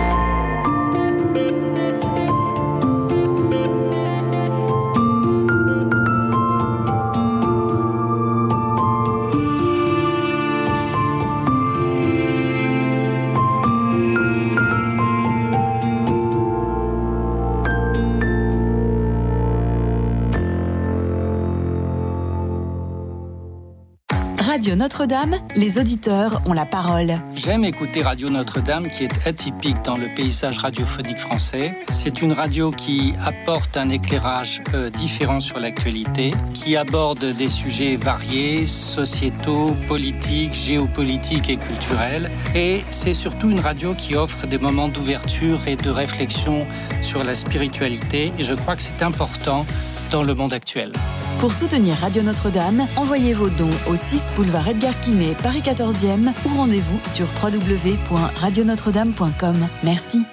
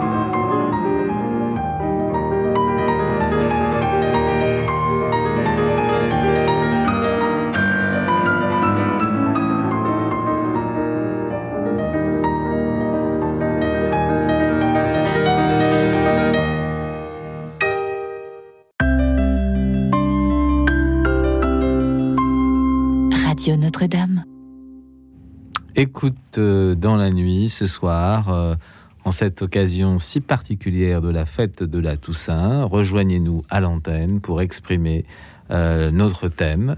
Quel est quel est votre saint préféré au 01 56 56 44 00 01 56 56 44 00 avec ce soir nos deux invités Monseigneur Ebraham qui est à nos côtés dans le studio avec nous prélat d'honneur vicaire épiscopal qui euh, œuvre dans les Hauts-de-Seine aux côtés de Monseigneur euh, Rouget et puis, nous avons euh, également par téléphone Odile Omonte, écrivain, spécialiste des saints. Alors, n'hésitez pas à nous rejoindre. Je crois que nous avons au téléphone maintenant un appel qui nous vient de Meurthe et Moselle.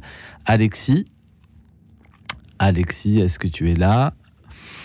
Alexis va nous parler. Oui, Alexis? Oui, Oui, je vous entends. Oui, Ah, oui, tout à fait. Oui. Bonsoir, Alexis.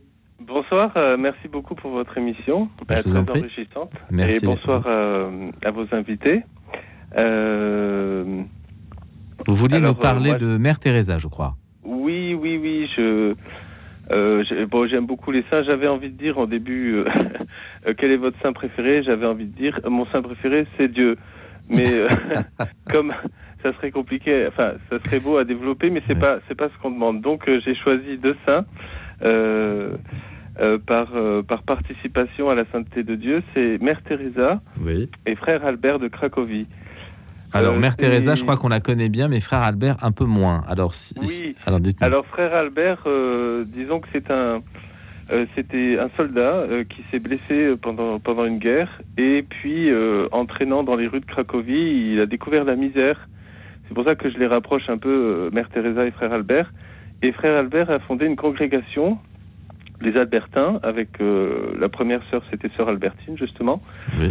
Et pour euh, donner euh, euh, un asile, un toit et, et une soupe populaire, pendant, voilà, avec cette congrégation pour les pauvres. Et comme c'est un sujet euh, d'actualité aussi, je trouve que c'est bien de mettre en avant euh, ces, ces figures. Et ce qui, est, ce qui est touchant dans la vie des saints, c'est leurs paroles. Alors, frère Albert, moi, il m'a touché parce que en, en lisant son livre, Maria Winovska euh, écrit un livre sur frère Albert. Et, euh, et alors, il disait à ses frères, à ses novices, Oui. euh, par rapport à la soupe populaire, co- comment faire pour, pour être avec les pauvres euh, sans, voilà, en étant à sa juste place? Et il disait, soyez comme le pain, qui a faim en prend, qui en veut en mange. Donc, laissez-vous dévorer par ce que vous faites et soyez aux autres. Je trouve ça très éloquent et je, je crois que c'est une ligne, une ligne de conduite qui peut être intéressante euh, pour, euh, voilà, qu'est-ce que c'est être saint? C'est se donner, quoi. Oui. Se donner, Et si euh, vous avez choisi Mère Teresa, c'est aussi parce que entre le frère Albert et Mère Teresa, il y a ce même souci des pauvres et de ce même souci du don. ce Euh, point bon, commun. oui. Oui, c'est ça. Et je, voilà, voilà, c'est- beau parce que c'est engageant et c'est terriblement, euh, c'est- c'est dur, c'est dur de servir les pauvres. Je pense que ça demande beaucoup de, de, de volonté. Et dans la sainteté, je crois que la volonté est importante. Monseigneur, est-ce que vous voulez réagir sur ces saints qui, qui créent des œuvres et qui portent secours aux plus pauvres? Alors, euh, je ne connais pas euh, jusqu'ici Le encore frère Albert. frère Albert, mais, Oui. mais, mais c'est- c'est c'est une chose très intéressante. Alors, Mère Teresa, naturellement, tout le monde la connaît, mais je pensais en, en écoutant la vie de, de, de ce de frère Albert à notre Saint Vincent de Paul. Oui. Qui, qui a exactement à un peu le, le Le même, même type, euh, le- oui, et puis le même type de démarche. C'est en, en rencontrant des pauvres qu'il qu'il s'est mis à leur service. Et le, le- le- les, les- les- les saints, non seulement ils se laissent toucher par euh, la pauvreté, ce dont on vient de parler, mais ils mettent en œuvre un certain nombre de moyens concrets pour venir en aide aux pauvres. C'est des gens qui ont un, un génie aussi de l'organisation. Mère Teresa à sa manière, Saint Vincent de Paul à la sienne, et puis tant et tant d'autres. Et donc, euh, avec leur charisme propre, ils arrivent à euh, faire en sorte que leur combat contre la pauvreté a des, des incidences très concrètes sur la vie quotidienne de leurs contemporains et en créant en plus des congrégations qui fait que leur œuvre perdure après eux et, et jusqu'à aujourd'hui. Odile? Odile? Oui. Que pensez-vous de ces saints qui ne choisissent pas le chemin de la solitude, euh, ne choisissent pas le recueillement et la prière, mais euh, créent des œuvres pour les plus pauvres? Un autre charisme. Qu'en pensez-vous Oui, euh, en fait, en, en- en écoutant notre auditeur parler de Mère Teresa, je- je- j'avais l'image de la goutte d'eau. Euh, quand elle dit ce que Oui. nous faisons n'est qu'une goutte d'eau. Euh, et je, cela me faisait réfléchir sur le sentiment d'inutilité que nous avons parfois et euh, où les saints nous disent euh, regardez même si on a l'impression que c'est inutile à vue humaine parce que euh, des pauvres Jésus le dit lui-même il y en aura toujours avec vous euh, l'impression que c'est un fleuve sans fin qui ne qui ne tarira pas eh bien, en fait, chaque geste que nous posons est important et nous savons que nous ne, ne, ne porterons pas remède à la misère du monde, mais telle ou telle personne à qui nous redonnons le sourire, à qui nous donnons un peu de chaleur, un peu, un peu de pain, un peu de, de finalement de fraternité humaine, eh bien c'est ça de gagner. C'est chaque personne est importante et, et Mère Teresa ne regardait pas tout ce qui restait à faire, mais elle regardait ce qu'elle avait fait aujourd'hui. Et puis une confiance en Dieu euh, extraordinaire. Alexis, est-ce que vous voulez ça, rajouter quelque, de chose? très conc- Eh ben, c'est ce que vient de dire Odile. Merci beaucoup, Odile. Euh, ce que vous venez de dire, c'est exactement ce qui, ce qui me, moi, m'aide dans la vie de tous les jours, parce qu'il faut en arriver au concret de la vie. Eh ben, c'est justement cet état d'esprit. Euh, je fais une chose, je la fais par amour, euh, que ça soit faire la vaisselle ou. C'est difficile de faire la vaisselle par amour, hein, mais, mais... Mais l'idée, c'est qu'en fait, l'achat, oui, le, le, le, le- Chaque acte.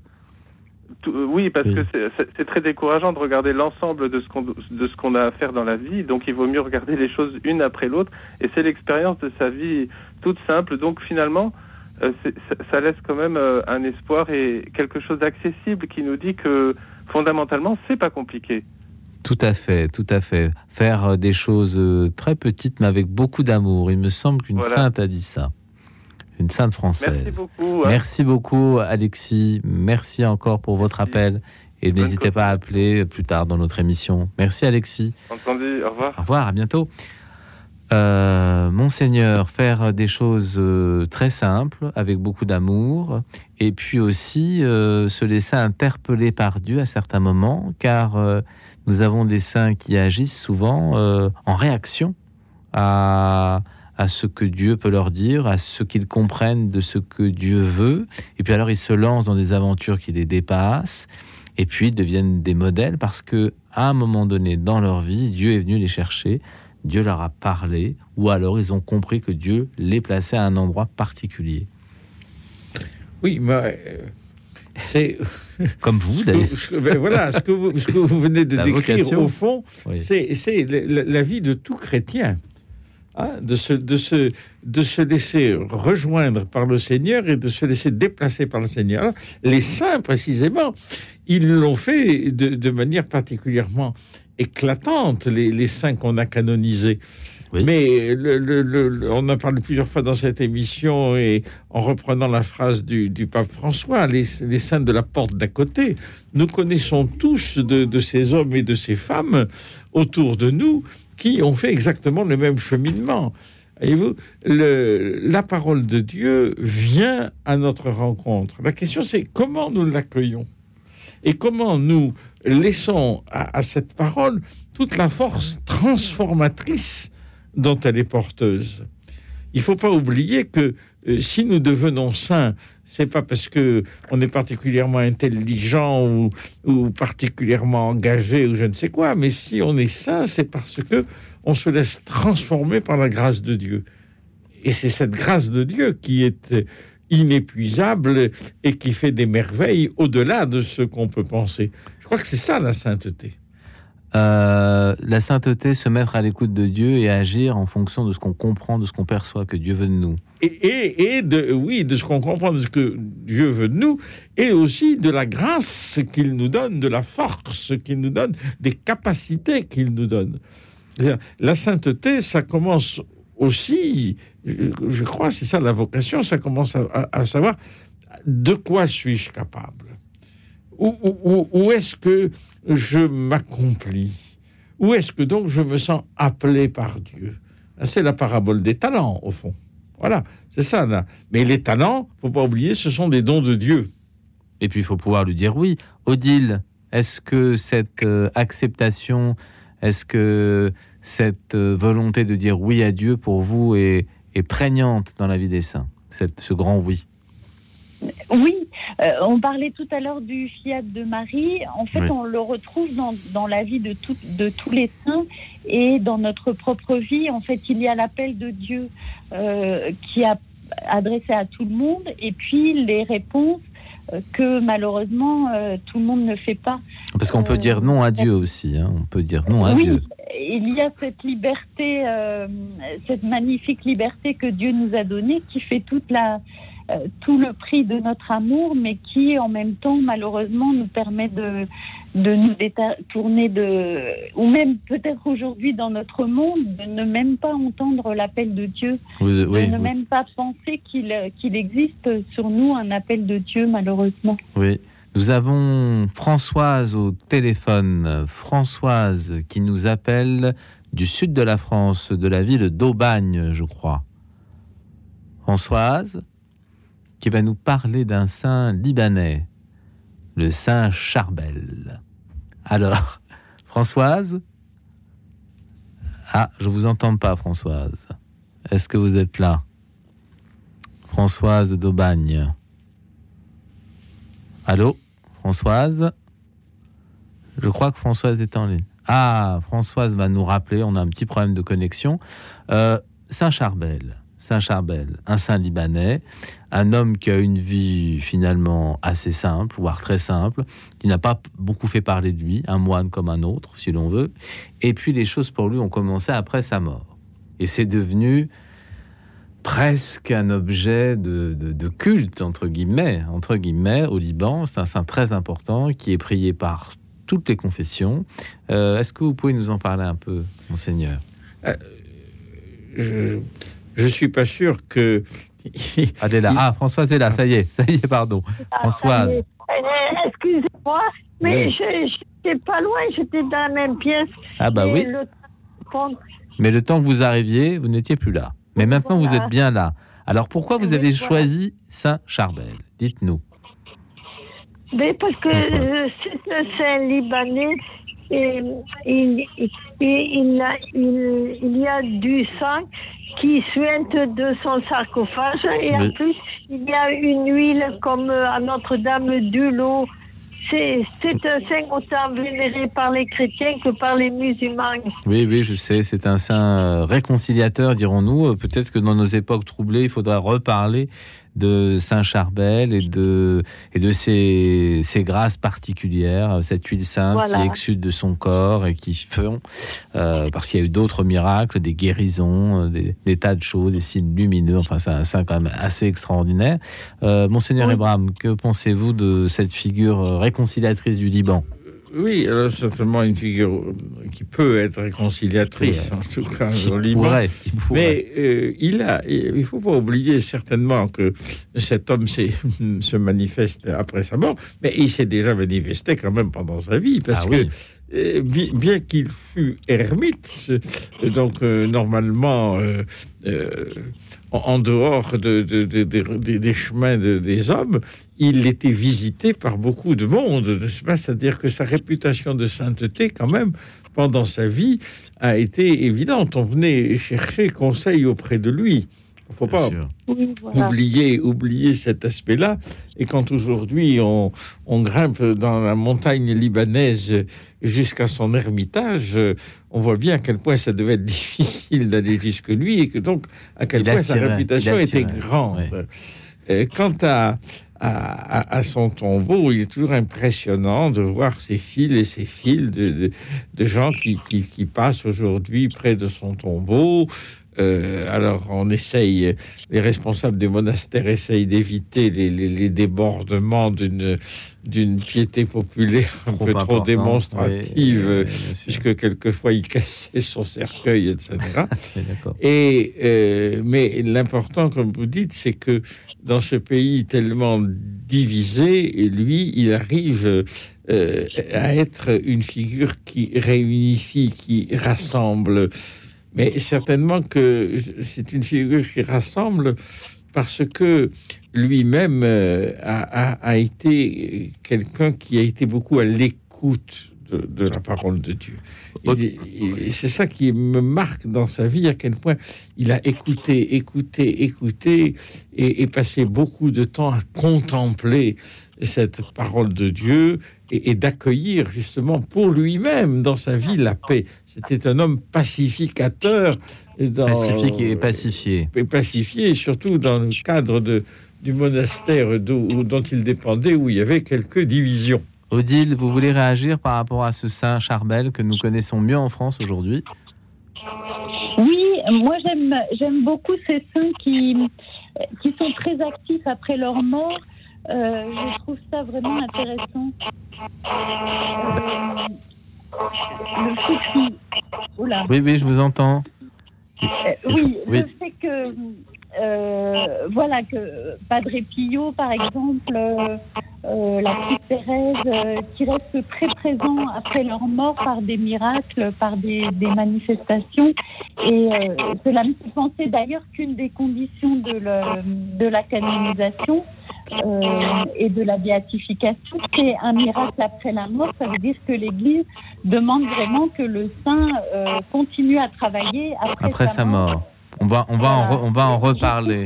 très intéressant. On va en reparler. Merci en tout cas euh, de nous avoir appelé, Françoise. Merci beaucoup. Et euh, nous vous souhaitons une très bonne fête, puisque aujourd'hui c'est la Toussaint. Nous ne l'oublions pas. Euh, D'autres saints euh, que nous pouvons voir arriver sur nos petites fiches. Alors vous avez, nous avons beaucoup d'appels euh, aujourd'hui. Un saint qui est très important pour les prêtres. Nous allons en parler après la pause musicale avec Dorothée. Mais Dorothée indiquait un saint prêtre français, le saint curé d'Ars. Alors je crois que effectivement, euh, pour les prêtres, ce saint est quand même, euh, surtout en France, un saint extrêmement particulier, et pas qu'en France, puisque je crois que c'est le saint patron euh, des prêtres aujourd'hui, il me semble. Alors, monseigneur, monseigneur me dit non. Alors, ça ne doit pas être ça. Et non, il a failli, il a failli, il a failli. Il a failli, Il a oh failli, là. mais il n'est le patron que des curés. du Ah. Mais je ne sais pas exactement pourquoi on ne l'a pas donné comme patron, mais il y avait eu un essai et puis ça n'est pas passé. Ah bon bah là, eh bien c'est comme au rugby, il y a des essais Ouais, qui voilà. vous rendent victorieux et puis des essais qui euh, vous font euh, échouer quelque peu. Cela dit, euh, cela dit, euh, la vie du curé d'Ars, on en parlera après la pause musicale avec Dorothée, est extraordinaire. Donc euh, nous allons entendre, puisque c'est la fête de la Toussaint, une litanie des saints, une litanie des saints interprétée par la communauté du chemin neuf. C'est une litanie des saints congolaise. Eh bien, c'est parti pour cette litanie des saints bien vivante. Écoute dans la nuit, une émission produite par Radio Notre-Dame et diffusée également par RCF. Oh,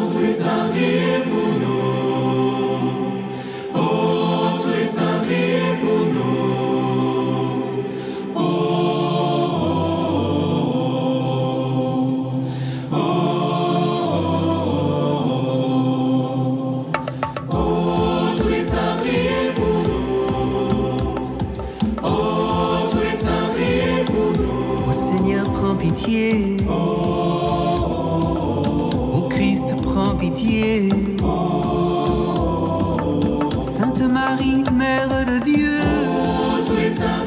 pour nous. Et Joseph, son époux.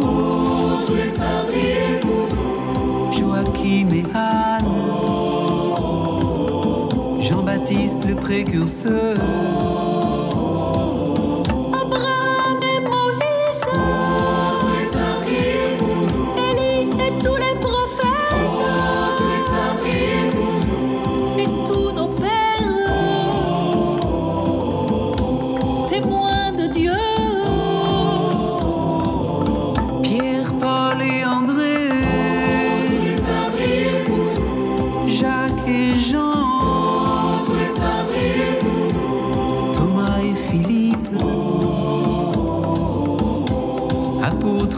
Eh, Señor.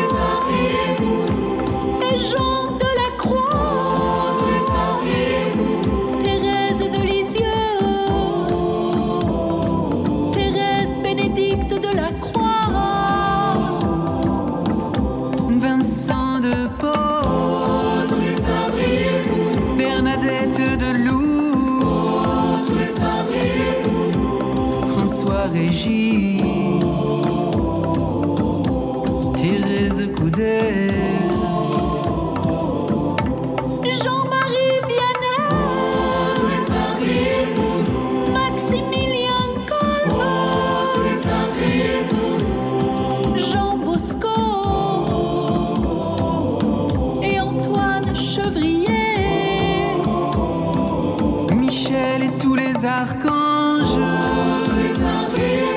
devant la face du Seigneur et tous les saints du royaume dans sa lumière éternelle.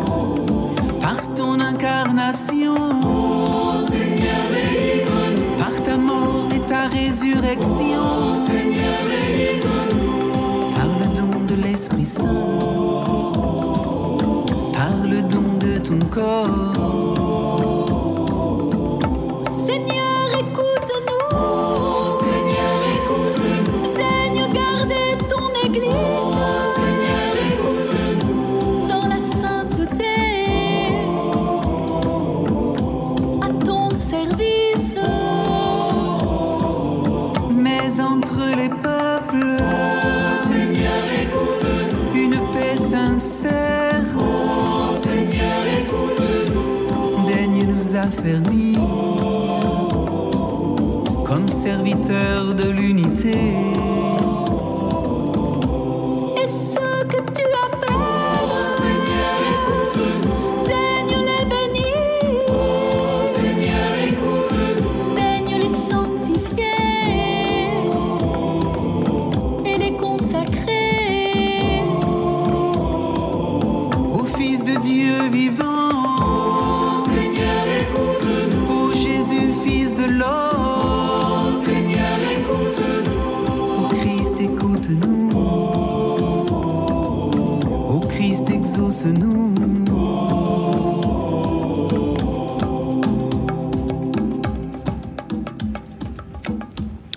Bienvenue dans Écoute dans la nuit pour nous rejoindre au téléphone 01 56 56 44 00. Ce soir, euh, nos deux invités, Monseigneur Ebram, qui est avec nous en plateau, et par téléphone, Odile Omonte. Euh, Marie-Thérèse était au téléphone. Marie-Thérèse, qui nous appelle de Lyon. Oui, c'est ça. Bonsoir Marie-Thérèse. Bonne fête de la Toussaint. Bonne fête à vous tous Merci beaucoup. Merci, merci Marie-Thérèse. Marie-Thérèse, vous nous appeliez pour nous parler de Sainte euh, Bernadette. J'ai toujours été touchée par Sainte Bernadette. Elle est d'un milieu pauvre. Oui. Elle est d'un milieu pauvre et puis elle a été humiliée toute sa vie. Oui. Et même au couvent. Oui. Voilà, Sainte Bernadette. Et puis à Saint-Joseph, j'ai découvert grâce au petit des pauvres. Oui. Parce qu'elles ont une grande confiance en la providence de Saint-Joseph. Et pour les choses toutes matérielles. Et puis aussi, elles ont des, des toutes petites Saint-Joseph qu'on met dans la main des malades qui vont mourir. Oui. Et c'est merveilleux. Et C'est vraiment le patron de la bonne voie. Et puis aussi, euh, euh, j'aime beaucoup ben, Jean-Paul II qu'on a connu Oui. à Lyon. Saint Jean-Paul II. Euh, Oui. J'ai admiré toujours la sainteté de mes parents. Ah, la sainteté de vos parents.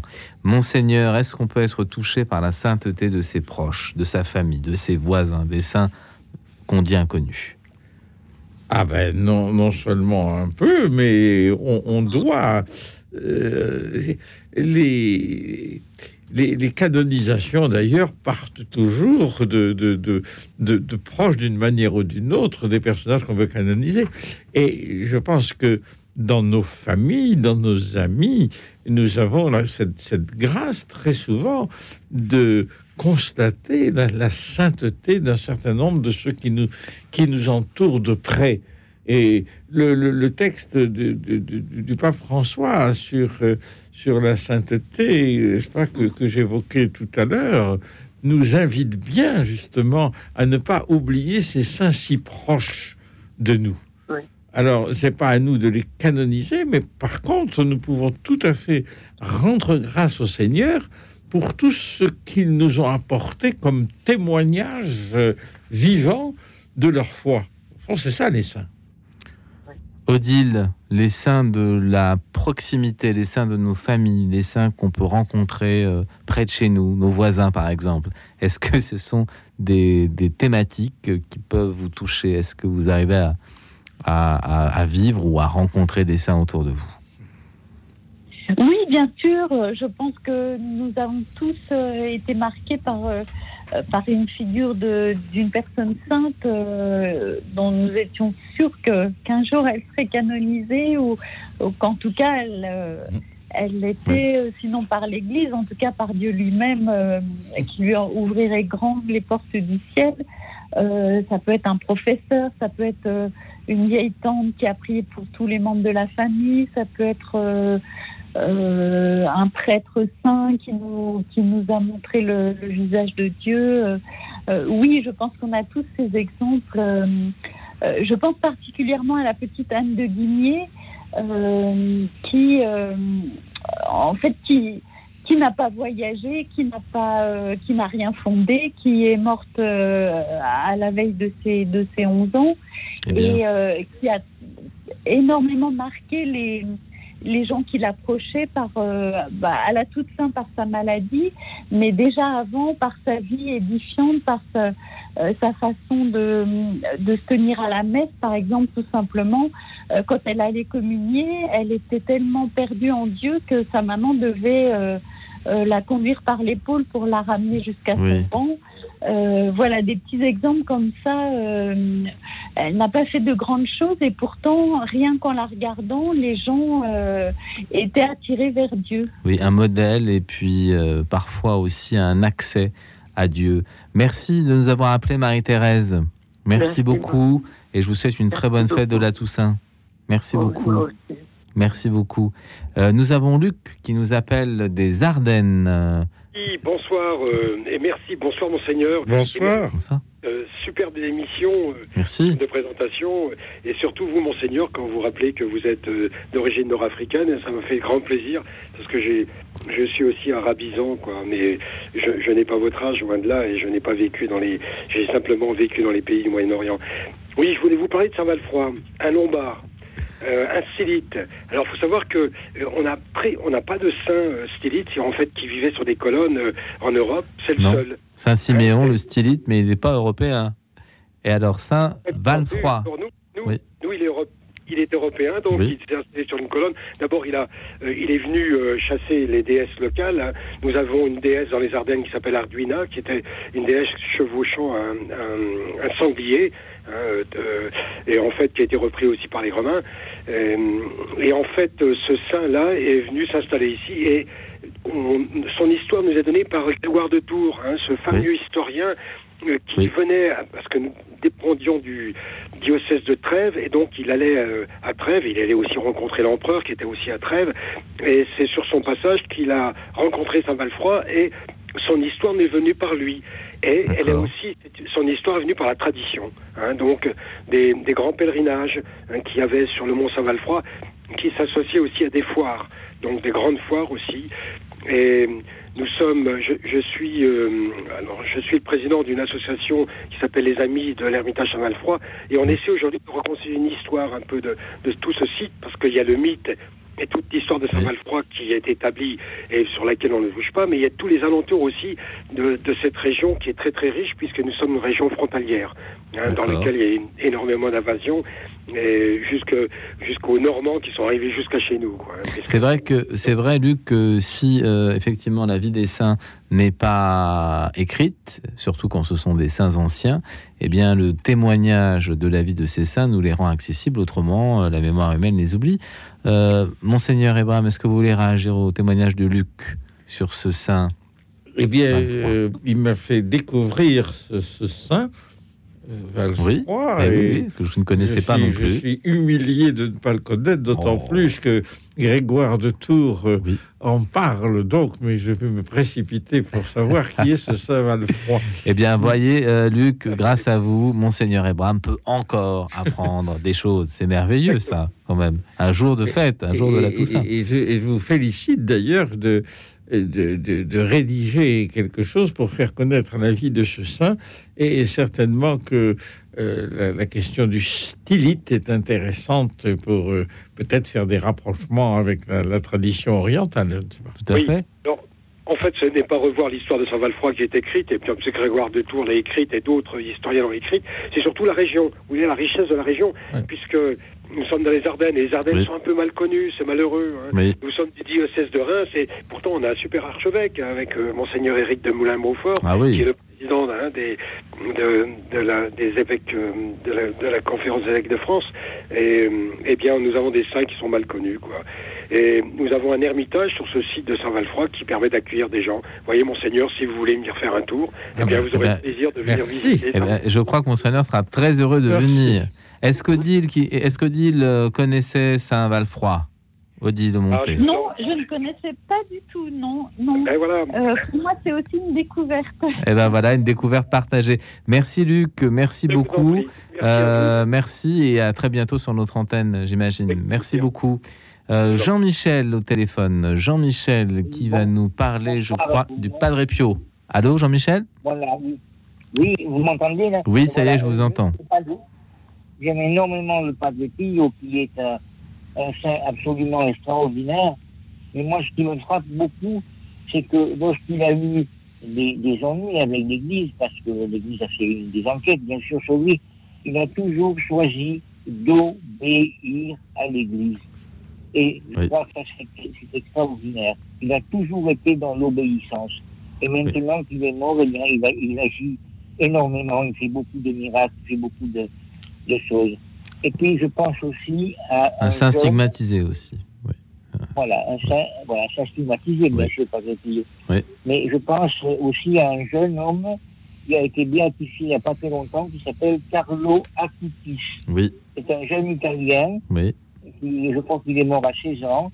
Et euh, vraiment, sa vie a été extraordinaire. C'est la preuve que la jeunesse, euh, l'extrême jeunesse, peut conduire aussi à la sainteté.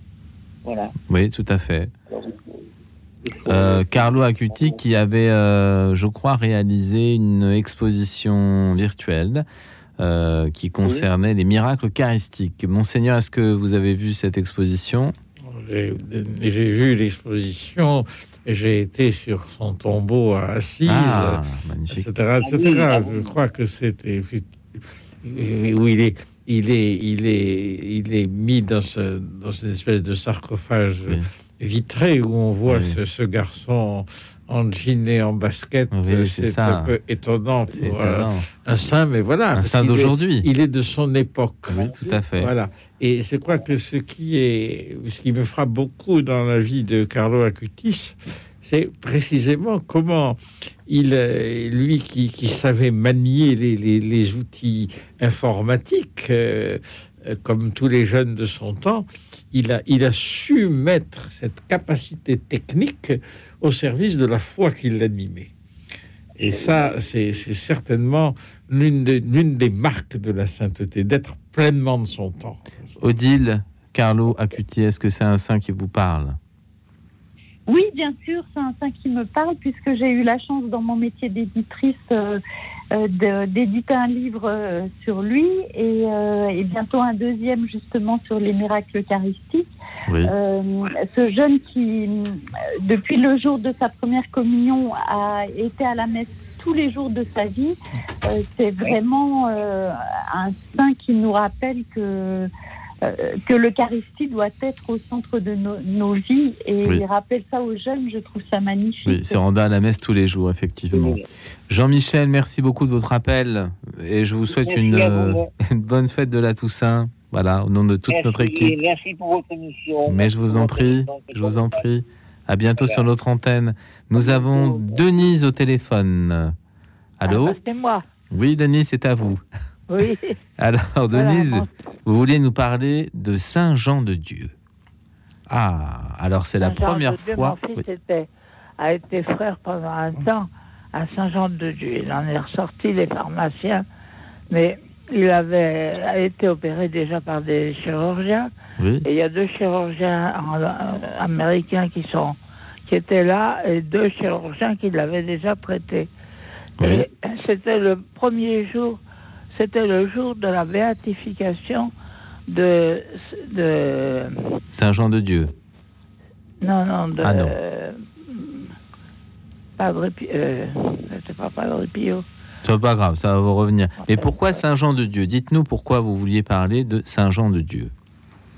Vous êtes la première Non, auditrice non, qui le nomme ce soir. C'est pourquoi.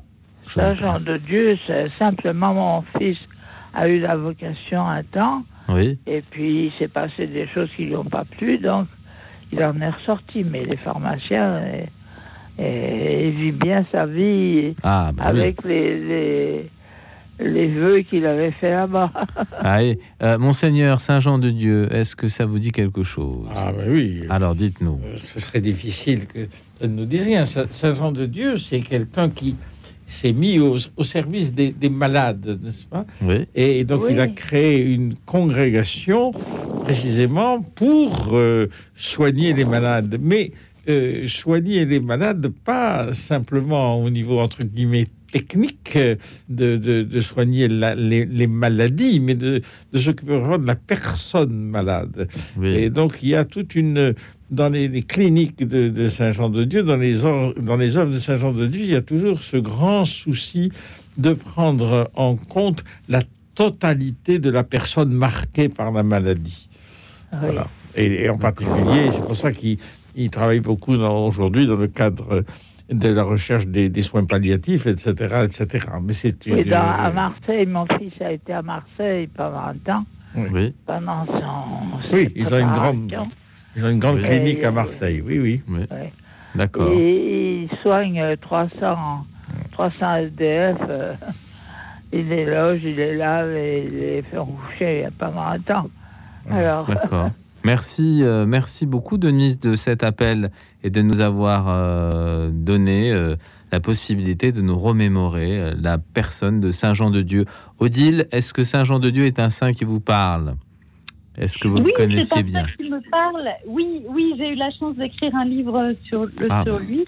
Et, euh, et pour, pour compléter ce que dit Monseigneur, Oui. euh, qui est tout à fait juste, euh, c'est aussi le premier qui s'est penché sur les maladies mentales à Ah, l'époque où les fous étaient euh, mal considérés, enchaînés. Enfermés, et, euh, enchaînés, On oui. n'essayait même pas de les, de les soigner. Et lui euh, a dit que qu'il était possible de les soigner. Et ça me fait penser à tous ces domaines où l'Église est, où les saints euh, sont précurseurs, où l'Église est première, et après les États prennent le relais, mais, mais l'Église est, est première. Par exemple, euh, Saint Saint Vincent de de Paul, Paul, bien sûr. Euh. Voilà. euh, Beaucoup Saint des œuvres de Saint- avec les maladies mentales, euh, Mère Teresa avec les mourants. euh, euh, en fait, ils sont les premiers en humanité euh, pour l'amour de Dieu. Oui, tout à fait. Nous allons euh, écouter de la musique, une musique qui met en avant Saint-Michel. Nous n'avons pas parlé des saints anges, c'est une catégorie de saints que nous n'avons pas encore évoquée. Euh, c'est Bach, euh, Bach, la cantate BWV 130 avec à la baguette Karl Richter, une cantate pour la fête de Saint-Michel, Archange. Écoute dans la nuit, une émission produite par Radio Notre-Dame et diffusée également par RCF.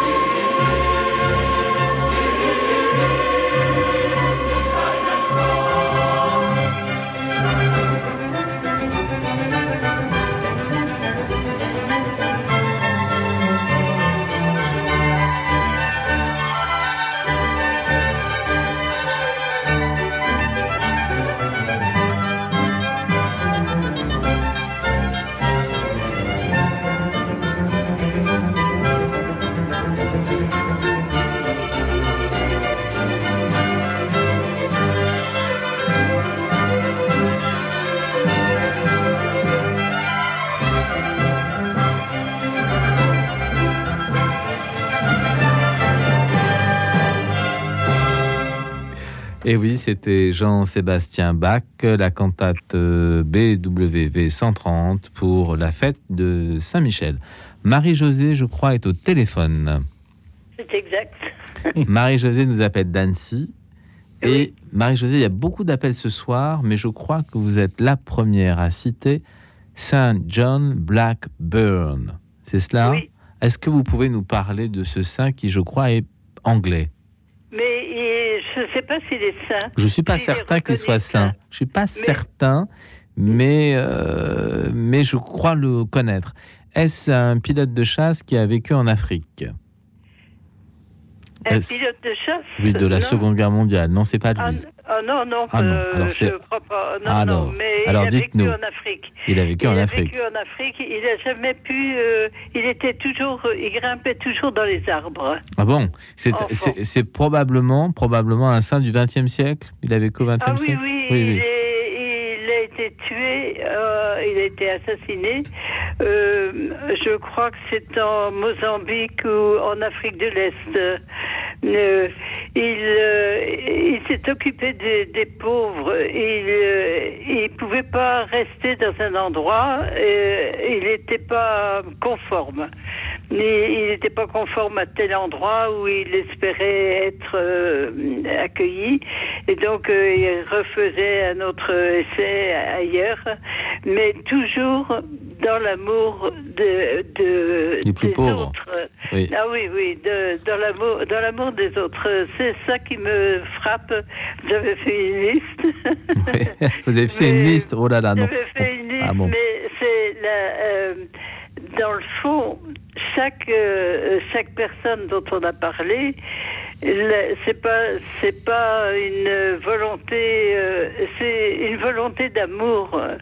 C'est une volonté de de d'être de se conformer à- au Christ ou bien euh, à l'amour du Christ ou à ce qu'il a demandé. Tout à fait. De- et du coup, euh, j'avais signé, c'était Anne de Guigné quand euh, que j'ai eu euh, quand j'étais quand que j'ai lu qu'on m'a fait lire quand j'étais tout enfant. Oui. Benoît Labre, alors Oui. c'est plus plus après.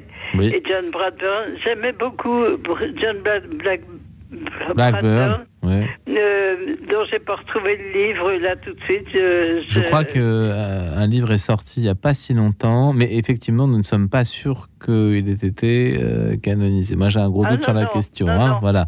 C'est un modèle de sainteté, mais ça n'est pas un saint. Euh, Marie-Josée, on a beaucoup d'appels, euh, donc on va. Je voulais bah, simplement signaler quelque chose. alors, dites-nous. J'avais beaucoup aimé aussi le curé d'Ars et Oui, faisant une session à côté de, à côté du d'Ars. Oui. J'avais, je m'étais, j'avais, des- j'étais, après- je m'étais approché de, de la, de la chasse, enfin, Oui. et puis j'avais dit euh, au curé d'Ars, curé d'Ars, j'ai encore deux garçons qui sont pas mariés, qui sont pas mariés. euh, je voudrais bien que, je, je voudrais bien qu'il y en ait un qui soit prêtre. Ah. Sur les, sur les cartes que j'ai eues. Et les, et, et a- donc. euh, ils se sont pas, ils n'ont pas été prêtres, Ah. mais il y en a un qui s'est marié le jour du le 4 août, le Oui. jour de la fête du curé d'Ars. Voilà. Et j'ai dit ah curé d'Ars, tu m'as pas oublié. Voilà. Ben Donc oui, voilà. Dans, dans mes petits-fils, euh, j'espère. que peut-être il y aura un Oui. prêtre. Merci euh, Marie-Josée pour ce témoignage et pour cet appel et je vous souhaite une très bonne euh, fête de la Toussaint. Merci Marie-Josée. Euh, Monseigneur, euh, c'est vrai qu'il y a des saints qui n'ont pas été canonisés, qui sont des saints, qui ont une vie exemplaire, qui sont des modèles de sainteté pour nous, euh, des saints connus et inconnus, mais pour devenir saint, est-ce qu'il faut que quelqu'un, entre guillemets, s'occupe de son cas? Est-ce qu'il faut passer par euh, un prêtre, un religieux, l'évêque de son diocèse pour dire, tiens, moi je connais quelqu'un qui mériterait euh, une attention particulière, une enquête Comment fait-on pratiquement? Ah, Alors donc, euh, pour euh, quelqu'un qu'on veut canoniser, pas? Exactement. Alors, Peut-être béatifié d'abord. oui, enfin, c'est la même chose. La Le, même le- le- le processus est le même. Oui. Alors oui, il y a, il y a toute une procédure qui, qui s'est mise en place petit à petit euh, dans l'Église. hein. Au début, les, les- les saints étaient canonisés vox populi. Par acclamation. euh, par acclamation. Bon. Et puis, comme il y a eu un certain nombre d'abus, progressivement, on a mis en place un certain nombre de normes.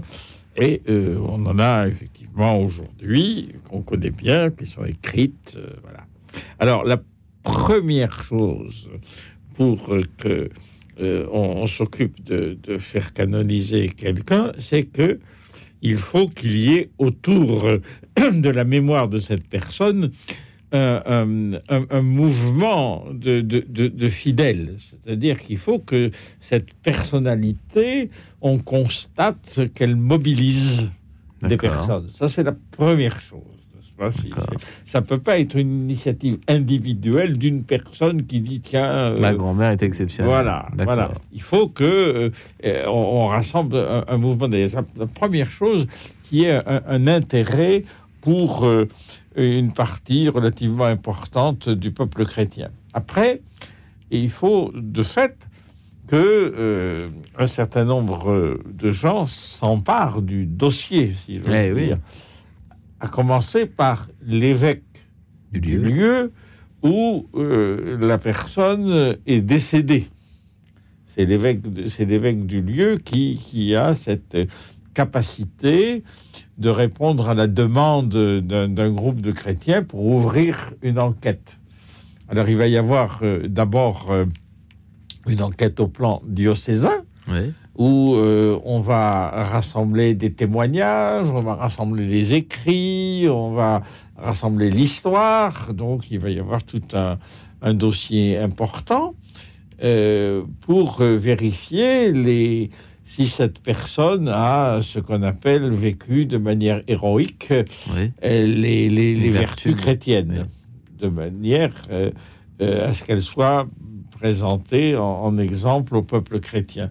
Et une fois que ce, ce travail est terminé, il faut, comme on l'a indiqué tout à l'heure, qu'on puisse constater au moins un miracle accompli par cette personne. Et une fois que le- le- le- la- session, la phase diocésaine est passée, on envoie le dossier à Rome et arrive à ce moment-là, euh, par la congrégation qui s'occupe de la cause des saints, euh, on étudie de nouveau toute la cause euh, et éventuellement on va pouvoir, au bout de ce processus, proclamer quelqu'un bienheureux ou saint et être proposé donc euh, au culte euh, des de l'Église universelle. Voilà. Euh, Odile. Odile. Oui. Vous êtes au téléphone avec nous. Euh, merci de nous avoir suivis pendant ces deux heures, Odile. Euh, en définitive, Odile, si vous deviez retenir un seul saint, quel saint retiendrez-vous C'est horrible ce que je vous demande, surtout à cette heure. Mais si on vous disait, voilà, il faut choisir maintenant, Odile, un saint. Allez, soyons sympathiques, un saint et une sainte. Allez, euh, Allez, soyons fous. Euh, bon, je vais citer une sainte. euh, qui- euh, enfin, elle n'est pas sainte justement. Je vais la citer Ah. pour que, euh, pour que justement. Elle le euh, devienne peut-être. on prie voilà qu'elle le devienne. C'est et, euh, c'est Mère Yvonne, Mère Yvonne Aimée de Malétroit Ah oui, qui mérite vraiment, Oui, vraiment, vrai. vraiment d'être élevée sur les autels. une grande mystique, c'est vrai, qui mériterait de devenir sainte. Oui. Et alors, un saint? Ça, c'était une sainte? Ah, allez, ce sera Saint-Joseph. Saint Joseph. Saint Joseph, dont on a parlé en début d'émission. Monseigneur Ebra, même question. Un couple de saints. Alors, le premier saint que j'ai envie de citer, c'est mon saint patron, qui est Ah. Sainte Yves. Saint Yves. Breton. Voilà, Saint Yves Breton, qui est, a été, qui est le seul curé canonisé au Moyen Âge. Ah. Parce qu'il a été canonisé d'abord pour son engagement pastoral, parce qu'il prêchait dans la langue des Bretons. Et la sainte. sainte, je l'ai indiqué tout à l'heure, c'est Sainte Geneviève. Ah oui, Sainte Geneviève, la grande. Sainte Geneviève. Grande Sainte Geneviève. Eh bien, écoutez, euh, Dont merci. on n'oublie pas qu'elle est de Nanterre. Et non, non, et non, non. Merci à, à tous nos auditeurs, merci à tous ceux qui nous ont appelés, merci à tous ceux que nous n'avons pas pu prendre à l'antenne, que je ne peux pas nommer parce qu'ils étaient trop nombreux. Merci à Denis qui a collaboré à cette émission, merci à nos bénévoles Arlette et Philomène, merci à Alexis qui était ce soir aux manettes. Je vous souhaite une très bonne nuit et je vous dis à bientôt sur l'antenne de Radio Notre-Dame.